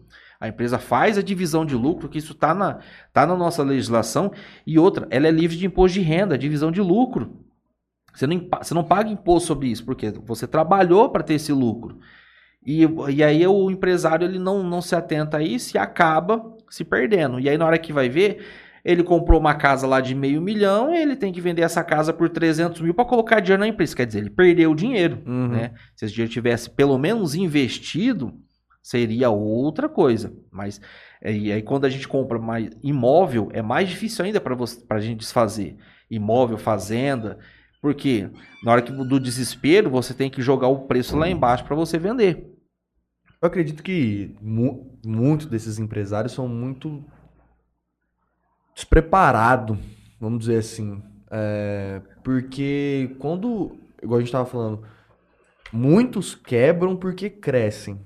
Muitos não têm a cabeça de, às vezes, de de gerenciar esse dinheiro que ele não está esperando ou que ele não esperava ganhar. E aquilo, é- Exatamente. ele cria uma- um, um deslumbramento na cabeça dele, que ele fala, pô, agora eu posso ter uma coisa que eu sempre quis. Exatamente. Agora que minha empresa está faturando muito, eu vou lá e vou comprar o carro que eu sempre quis. E aí, depois de um ano, esse- a conta desse carro chega. Chega.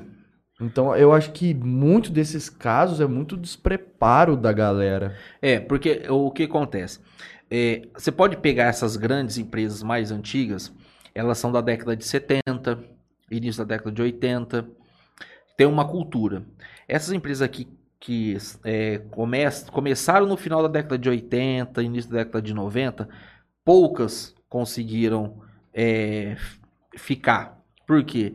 Já é uma, uma outra geração, Sim. uma outra cultura de consumismo, e foi quando o Brasil teve a liberdade econômica, né? Quando o Collor entrou, é, aí ele teve essa liberdade econômica de liberar a importação de carro, e aí foi onde começou a gerar também um certo consumismo, e aí o cara começou a consumir caminhonete importada, carro importado para a esposa, para o filho, para a filha, fazer faculdade fora. Movimentou a economia? Sim, movimentou. Mas para a empresa em si, de uma forma negativa, né? Porque aí eu, eu tirei dinheiro do caixa que não poderia tirar, que eu poderia estar investindo em outras coisas, ou tendo como fundo de reserva, e comprei um bem. E depois eu tive que vender esse bem, às vezes, pela metade do preço para cobrir dívida. Então não tem esse planejamento financeiro e estratégico dentro da empresa, né? Isso falta demais, essa educação financeira. E, e nós não temos educação financeira desde a, né, na escola, né? E aí depois de, de mais gente velho... sabe trabalhar. Exatamente. Depois de mais velho, vai ser mais difícil a gente ter uma educação financeira. Que seria paralela aí, seria igual uma reeducação alimentar. Uhum. A gente tem que aprender a comer e tal, né? E aí quem tem, é, quem gasta demais tem que aprender a gastar, aprender a consumir. E isso, é, às vezes a pessoa paga um preço alto por isso, né? Então eu já vi empresários é, bem ricos e hoje não tem nada. Por exemplo, a empresa da Avanço em Votuporanga. Ela não teve planejamento, era a maior empresa moveleira da nossa região, né? Quando eles investiram nela, eh, compraram um maquinário importado, se não me engano, da Itália, que o dólar era um real. E aí teve um boom do dólar, o dólar foi lá em cima, a empresa quebrou. Por quê? Era, as parcelas eram pagas em dólar. Uhum. E aí a empresa quebrou, não aguentou. Porque não foi feita uma análise do mercado. de perto. Exatamente, mas principalmente porque eles tinham parcelado a compra das máquinas. Então eles não, não fizeram essa análise de risco que pode, que pode acontecer. Ainda mais no inflação. mercado volátil como é o dólar. Exatamente, né? Mas não foi só ela que caiu nessa cilada, várias outras empresas caíram nessa cilada. Então, porque não teve planejamento, não teve quem estava ali e abriu o olho e falou: opa, isso aqui não, vamos comprar em real, então, não vamos pagar, co- comprar em dólar. Ou não é melhor pegar todo o dinheiro no banco e, e Financiar e pagar Exatamente. Então, não teve essa expertise. Então, é onde realmente quebra, né? E, e a gente passando de empresa por empresa, a gente vai pegando um pouquinho aqui, de uma experiência, um pouquinho ali, e aí vai entrando o cliente novo em nossa carteira, ó, isso aqui você está passando por isso aqui, eu já vivi isso aqui, eu já sei qual que é o fim disso, você está indo pelo caminho errado, vamos corrigir aqui. Então, esse é o trabalho que eu faço. Minha consultoria, eu costumo dizer que não é uma consultoria, é uma assessoria. Porque a visão que a gente tem de consultor, há um tempo atrás, o cara vinha de São Paulo, chegava aqui e falava, você tem que fazer isso, isso, isso. Virava as costas, E embora, tchau. você pagava ele. Daí depois, 15, 20 dias, ele voltava, você fez? Não fiz, então você faz, né?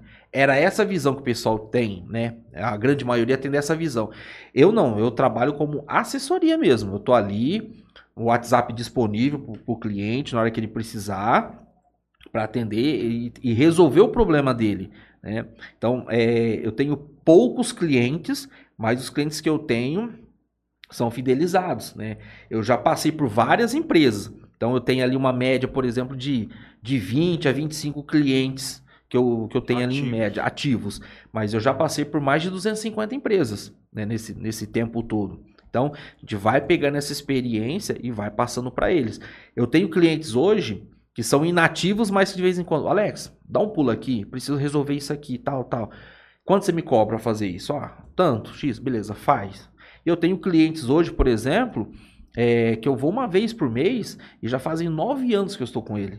Então eu peguei ele, a fábrica dele toda bagunçada, revirada, e hoje, por exemplo, é, mês passado eu faço o fechamento, um balancete final dele. Um exemplo, eu liguei para ele e falei assim, ô fulano, que, que negócio é esse aqui? Tua conta de energia que era de 2 mil foi para 12, o que, que você fez? Né? Ele, não, Alex, eu, é que eu comprei pra, placa solar e tá instalando. Eu falei, então isso aqui não é gasto, isso aqui é investimento. Uhum.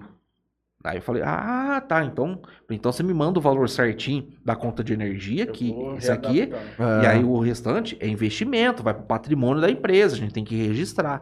Ah, beleza. Então, é, já sabe ali, ó, a gente já sabe o histórico, tem todo o histórico da empresa, então vê alguma coisa ali, a gente já, com, já sabe o que, que, que aconteceu.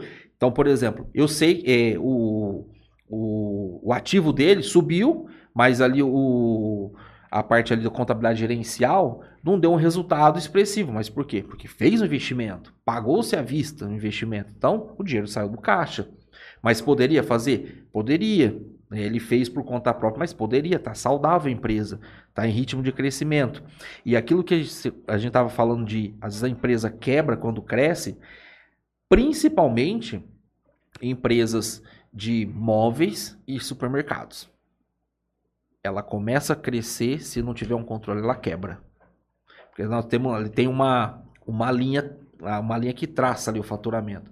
Hoje uma empresa de uma fábrica de móveis, se ela faturar 500 mil a 600 mil, ela tem uma lucratividade bruta ali de 35%. 30 a 35%. Muito, hein? Bastante. Só que Caralho, o cara tira quase 200 pau. não, mas é bruto. Bruto. Bruto, sem tirar. Ah, tá, tá, perdão. Bruto. Agora, se eu passo para faturar 800, 900 mil, minha lucratividade bruta vai cair para 18, 20%. Por quê? Para eu manter essa produtividade, produzir esse- essa gama de produtos a mais, custo sobe. meu custo vai subir. Qual que é o custo que vai subir? Contratação de funcionário, pagar hora extra e investimento em maquinário. Então, para eu ter o mesmo faturamento que eu tinha, o mesmo rentabilidade bruta que eu tinha, com faturando 600 mil, eu vou ter que faturar, às vezes, 1 milhão e 200, 1 milhão e meio Porque quando uma empresa passa dessa, desse ponto, já está estabilizada e aí sim eu vou conseguir. Só que para eu conseguir chegar nesse ponto, eu tenho que ter o quê? Fluxo de caixa. Eu tenho que ter um caixa saudável. E cadê o dinheiro? Tá na fazenda, tá na Tá no casa, carro zero. tá no carro zero. Aí eu quebro. Aí não tem jeito. Não tem fórmula.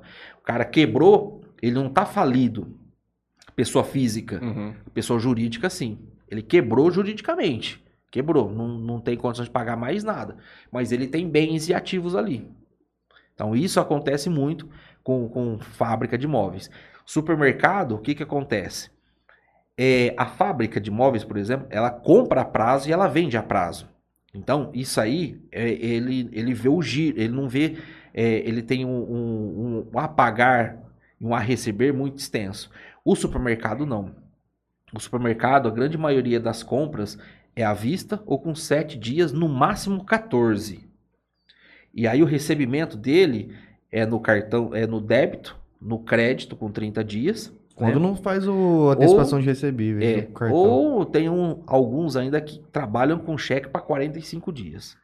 Aí não tem jeito. E o mercadinho da esquina ali tem a notinha, né? Notinha com o senhorzinho ali, ele sempre paga, tal, né? Então acontece isso. E aí quando o mercado ele vai crescendo, o que que quando ele cresce, o que que mais movimenta ele quando ele vai crescer? É açougue, padaria e bebida. São os itens que vão puxar o faturamento dele. Aí o açougue, eu tenho que pagar carne à vista. Não tem, não tem dessa. O cara desceu a, a carne, notinha em cima de notinha ou Pix na conta. Senão, já era. Da próxima vez não, não entrega.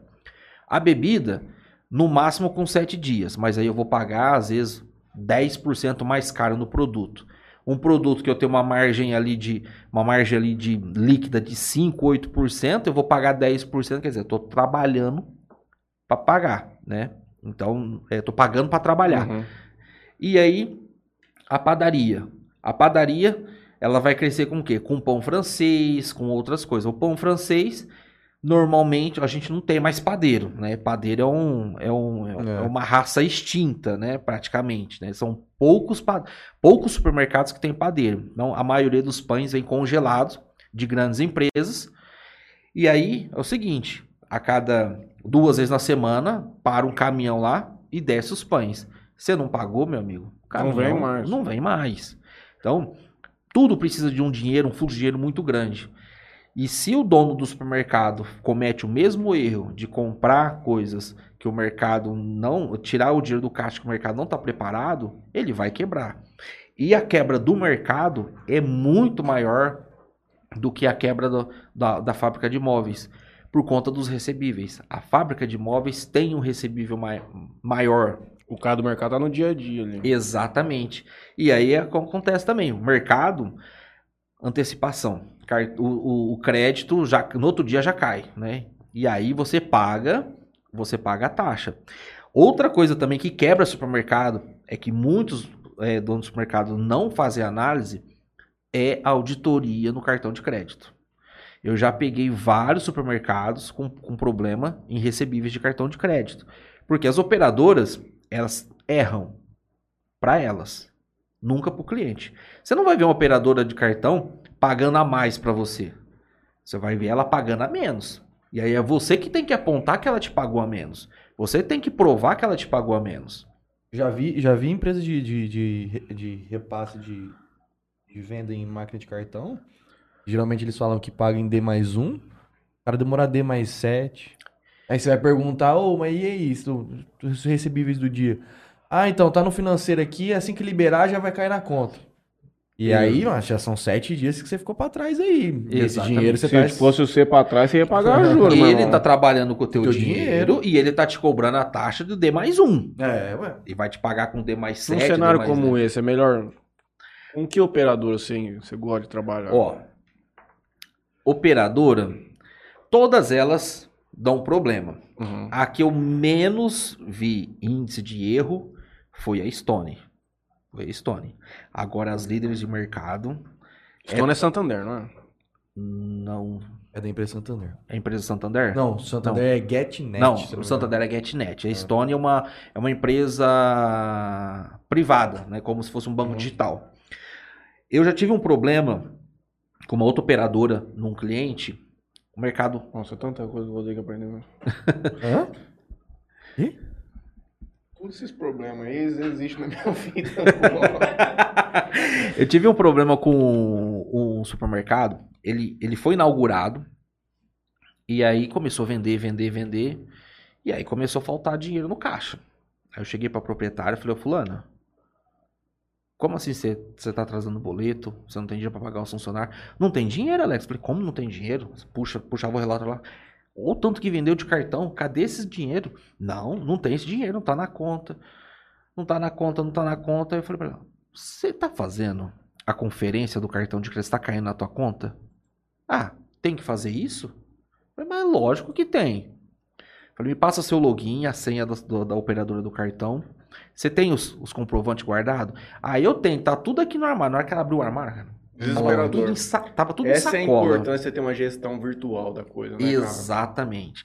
Mas aí eu peguei, peguei o relatório de vendas do cartão da própria operadora, peguei do sistema, Proc V tal, bateu. Falei, tá bom, bateu, tá batendo com o sistema, ok. Agora eu vou ver se, se caiu na conta. Comecei a ver, né? O resumo lá. Vai cair tal dia. Pô, só caiu o débito, o crédito não caiu. Foi, foi. No final, tinha 130 mil bloqueado. Bloqueado. Bloqueado, tava bloqueado. Por qual motivo? Liguei lá, falei, "Ó, por que, que tá bloqueado? Ah, porque não atualizou o cadastro. Coisa linda. Você liga fala, oh, bem, tem 130 mil no caixa aqui pra entrar pra Aí eu falei, ó, resolver. Qual que é o procedimento agora que eu devo tomar? Porque esse dinheiro, precisamos desse dinheiro. Você vai. Ela falou, a primeira coisa, você tem os tickets? Eu falei, tenho. Então você vai separar ticket por Ah. ticket, sério. Você vai escanear e você vai me mandar. Cara, eu separei ticket por ticket. Data, operadora, se é débito, se é crédito. E foi, cara, foi um trabalho de, de uns 10 dias para levantar tudo. Foto por foto e mandei. No outro dia tava na conta. Eles queriam saber se tava com os papel. Uhum. Eu acho que se tivesse colocado qualquer papel ali, qualquer operação, Eles iam eles iam pagar. Tem que guardar o papel da maquininha. Tem que guardar. guardar. Você É só joga, você não, só tipo, no, no sistema não tem um comprovante que fica, redundância, assim, Não. virtual. Não tem. Não tem. No arquivo você não prova nada pra eles nesse caso. Você tem que ter o ticket ali, guardado. É muito fácil você, você fraudar uma parada virtualmente. É. Você vai, tira um print aí do, do sistema. Cara, você coloca um, um zero a mais ali que. E aí? Entendeu? Como é que você vai provar desse zero Então a você mais? tem que guardar Entendeu? tudo. Não, mas eu tô pensando numa redundância. Tudo bem. Sai o papel físico, ok. Mas dentro do próprio sistema da operadora não tem aquilo digitalizado? Tem. Tem. Foi o que ele pegou. Tem, tem, tem a operação ali certinho, mas eu tive que provar pelo, pelo, pelo item saber. físico. Então, é, Tem que ter um cofre também pra pôr essa merda. então, mas aí você guarda aquilo ali até a hora que caiu na conta. Então, no máximo 30 dias. Uhum. né? Então, agora, quem, quem tem operação que vende para mais tempo, tem que guardar por mais tempo. Uhum. Eu já tive problemas numa, numa escola de, de curso profissionalizante, de curso de eh, formação de vigilante, que o que acontecia? Isso foi lá, lá de São Paulo. É, Parcelado em 10. parcelado em 10. Aí o aluno ia lá, parcelava em 10, fazia o curso, pagava uma parcela, depois ele ligava, Pediu store. pediu o estorno, desacordo comercial. Rapaz, já aconteceu isso aí comigo várias e várias Desacordo e várias, comercial. várias vezes. E aí eu vi que não, Chargeback. É. O famoso chargeback. aí eu via lá que não Você fechava. né? não fechava a conta e o que acontecia? O contrato com a escola com o banco era antecipação 100%. Então quer dizer, já cobrava barato. Já não tinha esse cálculo de quanto que, que ia, e, de quanto estava tomando de prejuízo nessa operação financeira. E ainda o aluno ia lá e dava o pinote, aí já era, né? E eu comecei a ver no extrato lá uma nomenclatura que eu não conhecia. Cara, eu saí de Votuporanga e eu fui na central do Banco do Brasil, em Ribeirão Preto. Sentei com a e falei, me explica isso. O que, que é isso aqui? Que ninguém até hoje me explicou. Aí ela explicou. É que você- o aluno faz a compra e aí na hora que, que ele termina, ele, ele, ele cancela e aí a gente cancela a operação. E como foi antecipado, a gente tem que cobrar de volta na conta. E é essa nomenclatura. Fica o débito. Aconteceu Aham. isso aí comigo. Lembra que você falou que você abriu umas reclamações no Acon- site Elo 7, sei lá que É, aconteceu, aconteceu isso comigo. Mas isso era pra venda de mercadoria, mas se aplica Aham. 100%. O cara ia, fazia a compra do produto, tudo mais, passava o cartão, ok. Parcelava ou não parcelava, enfim. Chegava o produto na casa dele, dois dias depois, chegava a notificação de chargeback. Ó, o cliente não reconhece a compra. E eles não dão detalhes. Tipo, por que, que ele não reconhece, ou se ele... Ele não fala nada. Ele só não dá detalhes e nem Nenhum. de- ele não dá nem detalhes do cliente que fez isso. Nenhum. Você não consegue identificar o cliente Nenhum. que fez isso. Você só consegue saber, tipo, o ID da compra, aí às vezes você bater um dado com outro ali, você às vezes até acaba encontrando quem um valor foi, parecido, o valor. um valor, é- tipo, específico. E, é. E aí, o que que acontece? É esse mesmo caso. O dinheiro cai na conta no D mais um, beleza, cai numa carteira digital. Caía, nesse caso comigo, caía numa carteira digital. Então você comprou, caiu o dinheiro, ela falou assim, opa, caiu o dinheiro do Matheus. Saquei o dinheiro do Matheus. Deu 15 dias, você foi lá e deu esse chargeback e tudo mais. O que, que eles fazem? Eles debitam da minha conta o Fica valor. o- eu fico- se eu tiver zerado, eu fico negativo. Fica negativo. E aí eu tenho que provar por que, que esse cliente entrou com chargeback. Por que, que eu, eu devo reverter esse chargeback. Aí eu tenho que provar por A mais B. Aí no meu caso era um- uma venda de um produto. Eu tenho que provar que o cliente fez a compra, que o cliente recebeu o produto, tudo mais. Aí eu tenho um prazo de 20 dias para eles analisarem para saber se Ou eu seja, vou- o cara tira o risco da operação dele. Exatamente. Se ele tomar pau, ele não vai tomar. Quem vai tomar é o cara que vende. Agora você imagina numa Coisa escola. linda esse aí. Você imagina uma escola de formação de vigilante, que era uma das maiores do estado, onde, em média, formava 300 vigilantes por mês e fazia, é, a gente fazia reciclagem de, em média, 500 alunos por semana. Agora, você imagina o índice que não era isso. O absurdo, a, o- a escola quebrou, fechou. Não tem como mais. Não tinha como mais fazer operação. Por quê? Além de outros problemas que teve, é, é- essa, essa parte aí é, ferrou com o caixa da empresa. Num cenário como esse, o cara só poderia parcelar. É dois meses de curso, meu amigo. Só faz em duas. À vista, cara. À vista. Não tem como. É ruim vender coisa a prazo, né? Exatamente. Cara, e eu fiquei mais- sabendo que no cartão você tem um prazo agora de 180 dias para você se tornar qualquer compra. Você pi- 180 dias. O que vai ter? É um absurdo. Isso é um absurdo. Como é que eu vou, como é que um cara compra um produto ou a qualquer coisa, aí passa 150 dias, o cara fala: "Opa, essa compra Eu aqui, não tô ligado. ah, não, não eu desconheço". Ah, meu irmão, Passou metade do ano. é mole? Beleza, no, pra- nos meus casos eu provava ali, eles revertiam, mas e se eu tinha dinheiro lá em caixa que eu precisava pra alguma outra coisa, aí Exatamente. debita Mas e é, é o que acontecia com cara. essa empresa. Chegava o dia do- da folha de pagamento, mas cadê o dinheiro? Cadê o dinheiro pra fazer folha de pagamento? Não tinha.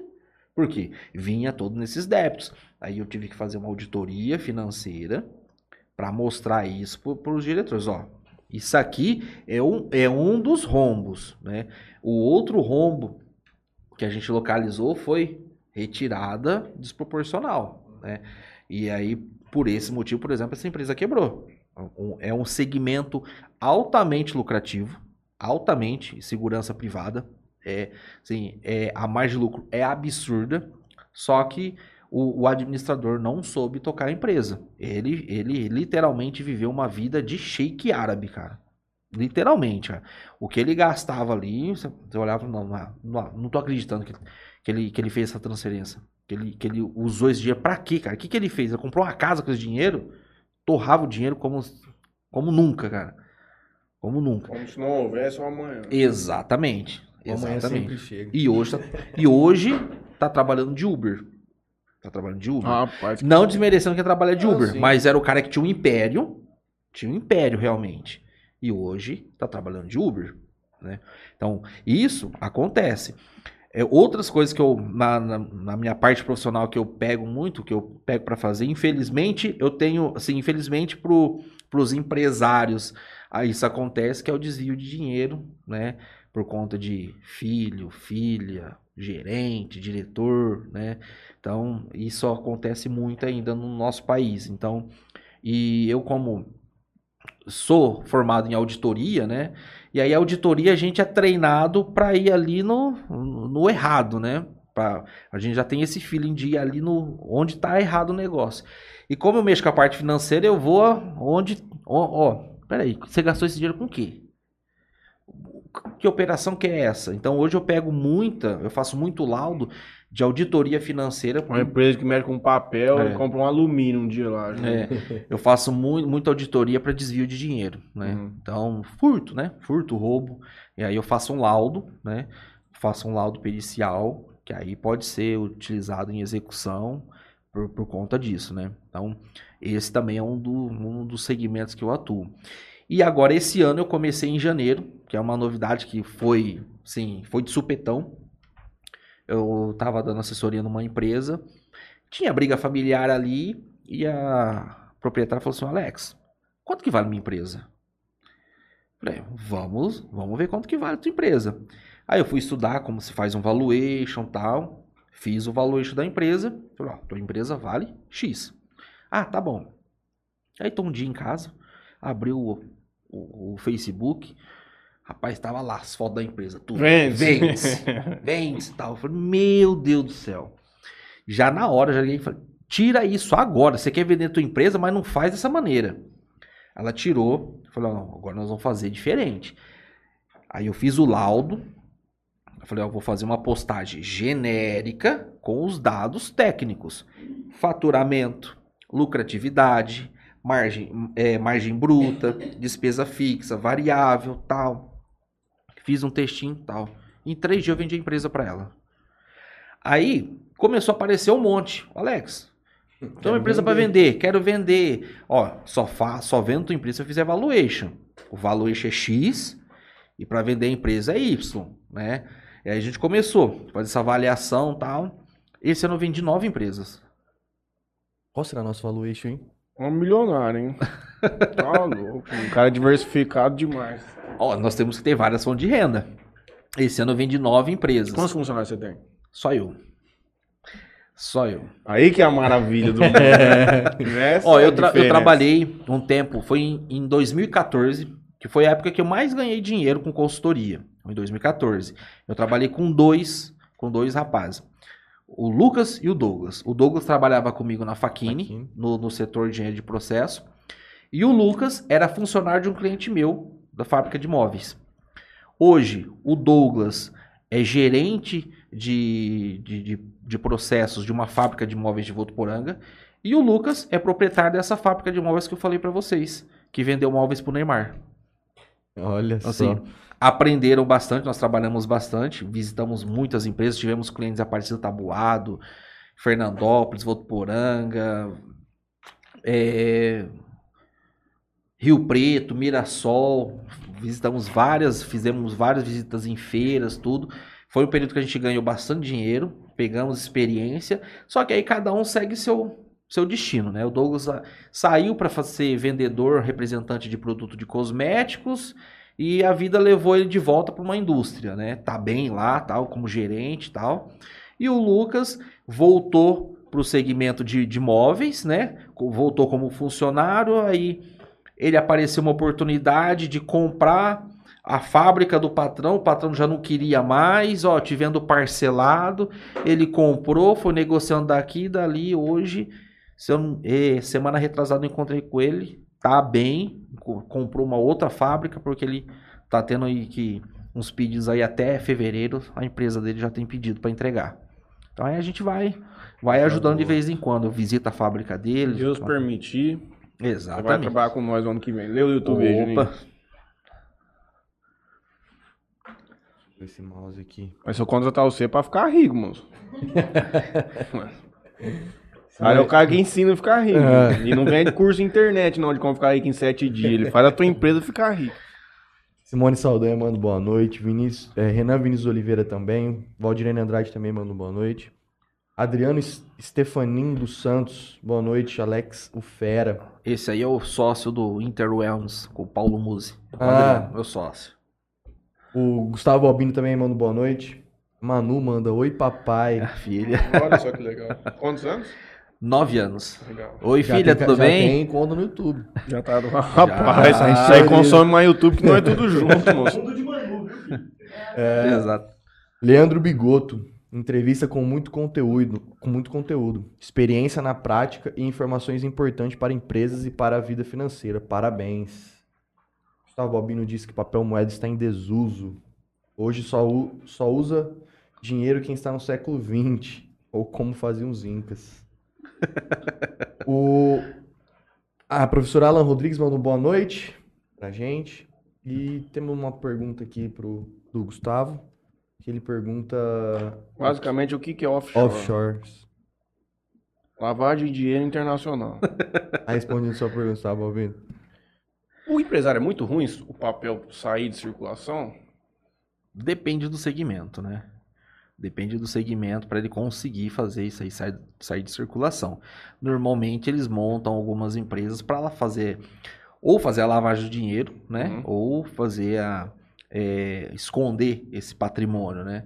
Então, normalmente quem vai esconder o patrimônio, fazer com que esse vire papel moeda e encontra a gente encontra nas malas de dinheiro, sempre tem alguma empresa por trás que fatura muito, não paga-se nada e fale, né?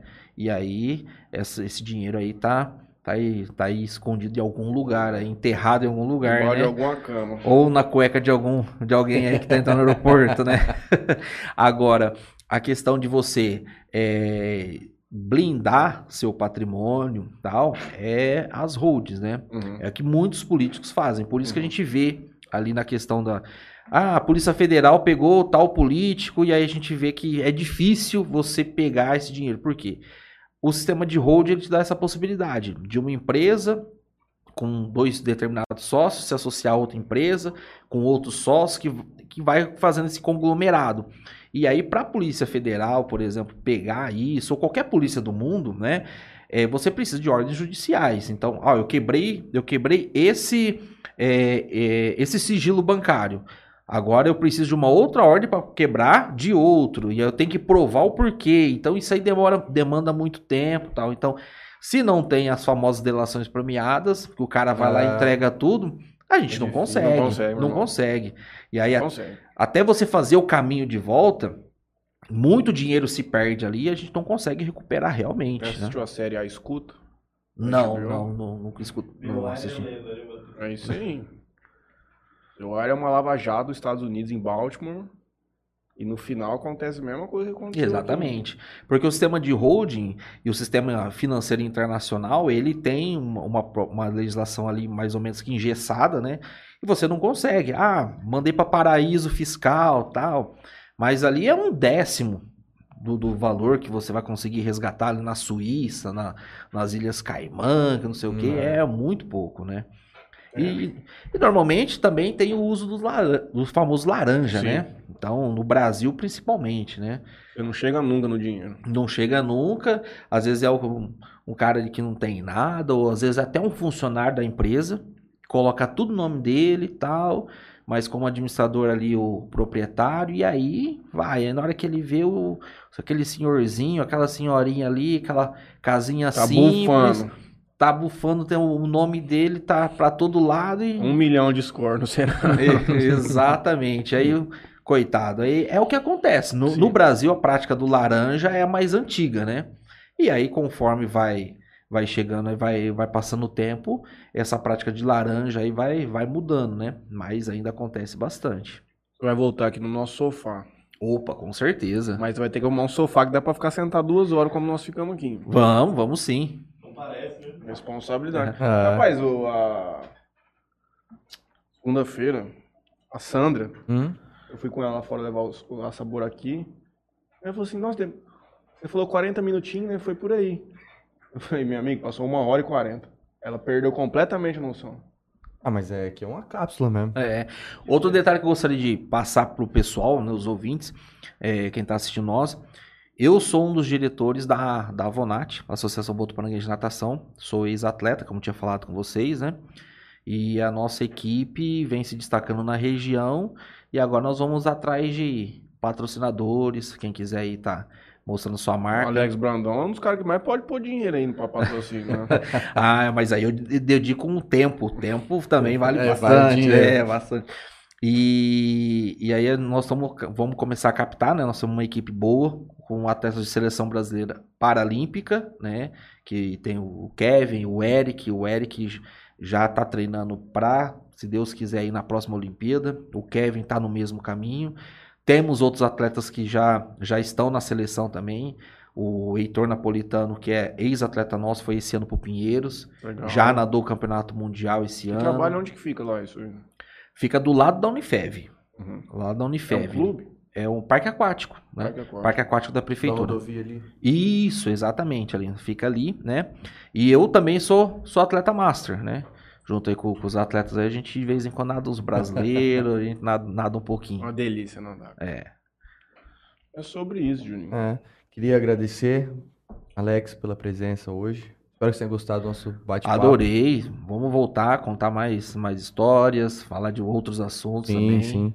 Quero agradecer O Alberto estará conosco da próxima vez. É, né? Opa, no que sofá vai ter-? Mandar um abraço pro Alberto aí. Vamos ver no final do mês aí eu visito aqui ele pra gente bater um papo ali da empresa dele. Quero agradecer a todo mundo que nos acompanhou hoje. Queria pedir quem não foi inscrito no nosso canal, por favor, se inscreva no nosso canal. Isso aí faz a gente levar o conteúdo para outras pessoas. Ative o sininho aí. ah, eu queria deixar registrado aí quem quiser me seguir no, no Instagram, né? Tem Então o é, arroba Alex Brandão, né? E tem o arroba ADM Assessoria e o Eu ADM. Eventos, né? São, são dois canais aí. o do eventos. Isso. Só para eventos. Só para eventos, exclusivo para eventos aí, pra gente agitar a nossa, Alex nossa região. Mas tem o Alex Brandão, não é o Alex Brandão fotógrafo, produtor de vídeo, Não, não. não, não. É esse aqui, ó. ó. Alex Brandão Gonçalves. Gonzales. Gonçalves. Vou passar aqui meus patrocinadores rapidão e, e a gente já dá o, o encerramento. Quero agradecer aqui, ó, Bebida Sabor Aqui, tá aí em primeiro plano aí na, na tela de vocês aí. E Toquinho Center Car. Inclusive amanhã vamos estar fazendo uma fanfest lá, hein? Coisa linda, Juninho. Essa Vai aqui é- Brasil 4x0. Isso aqui é boa, hein? Cara, vou, de- vou dar uma pra você Essa é boa. dessa verdinha.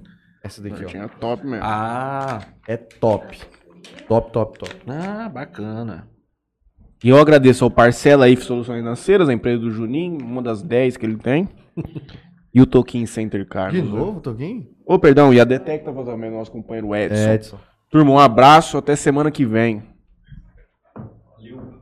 Valeu, pessoal.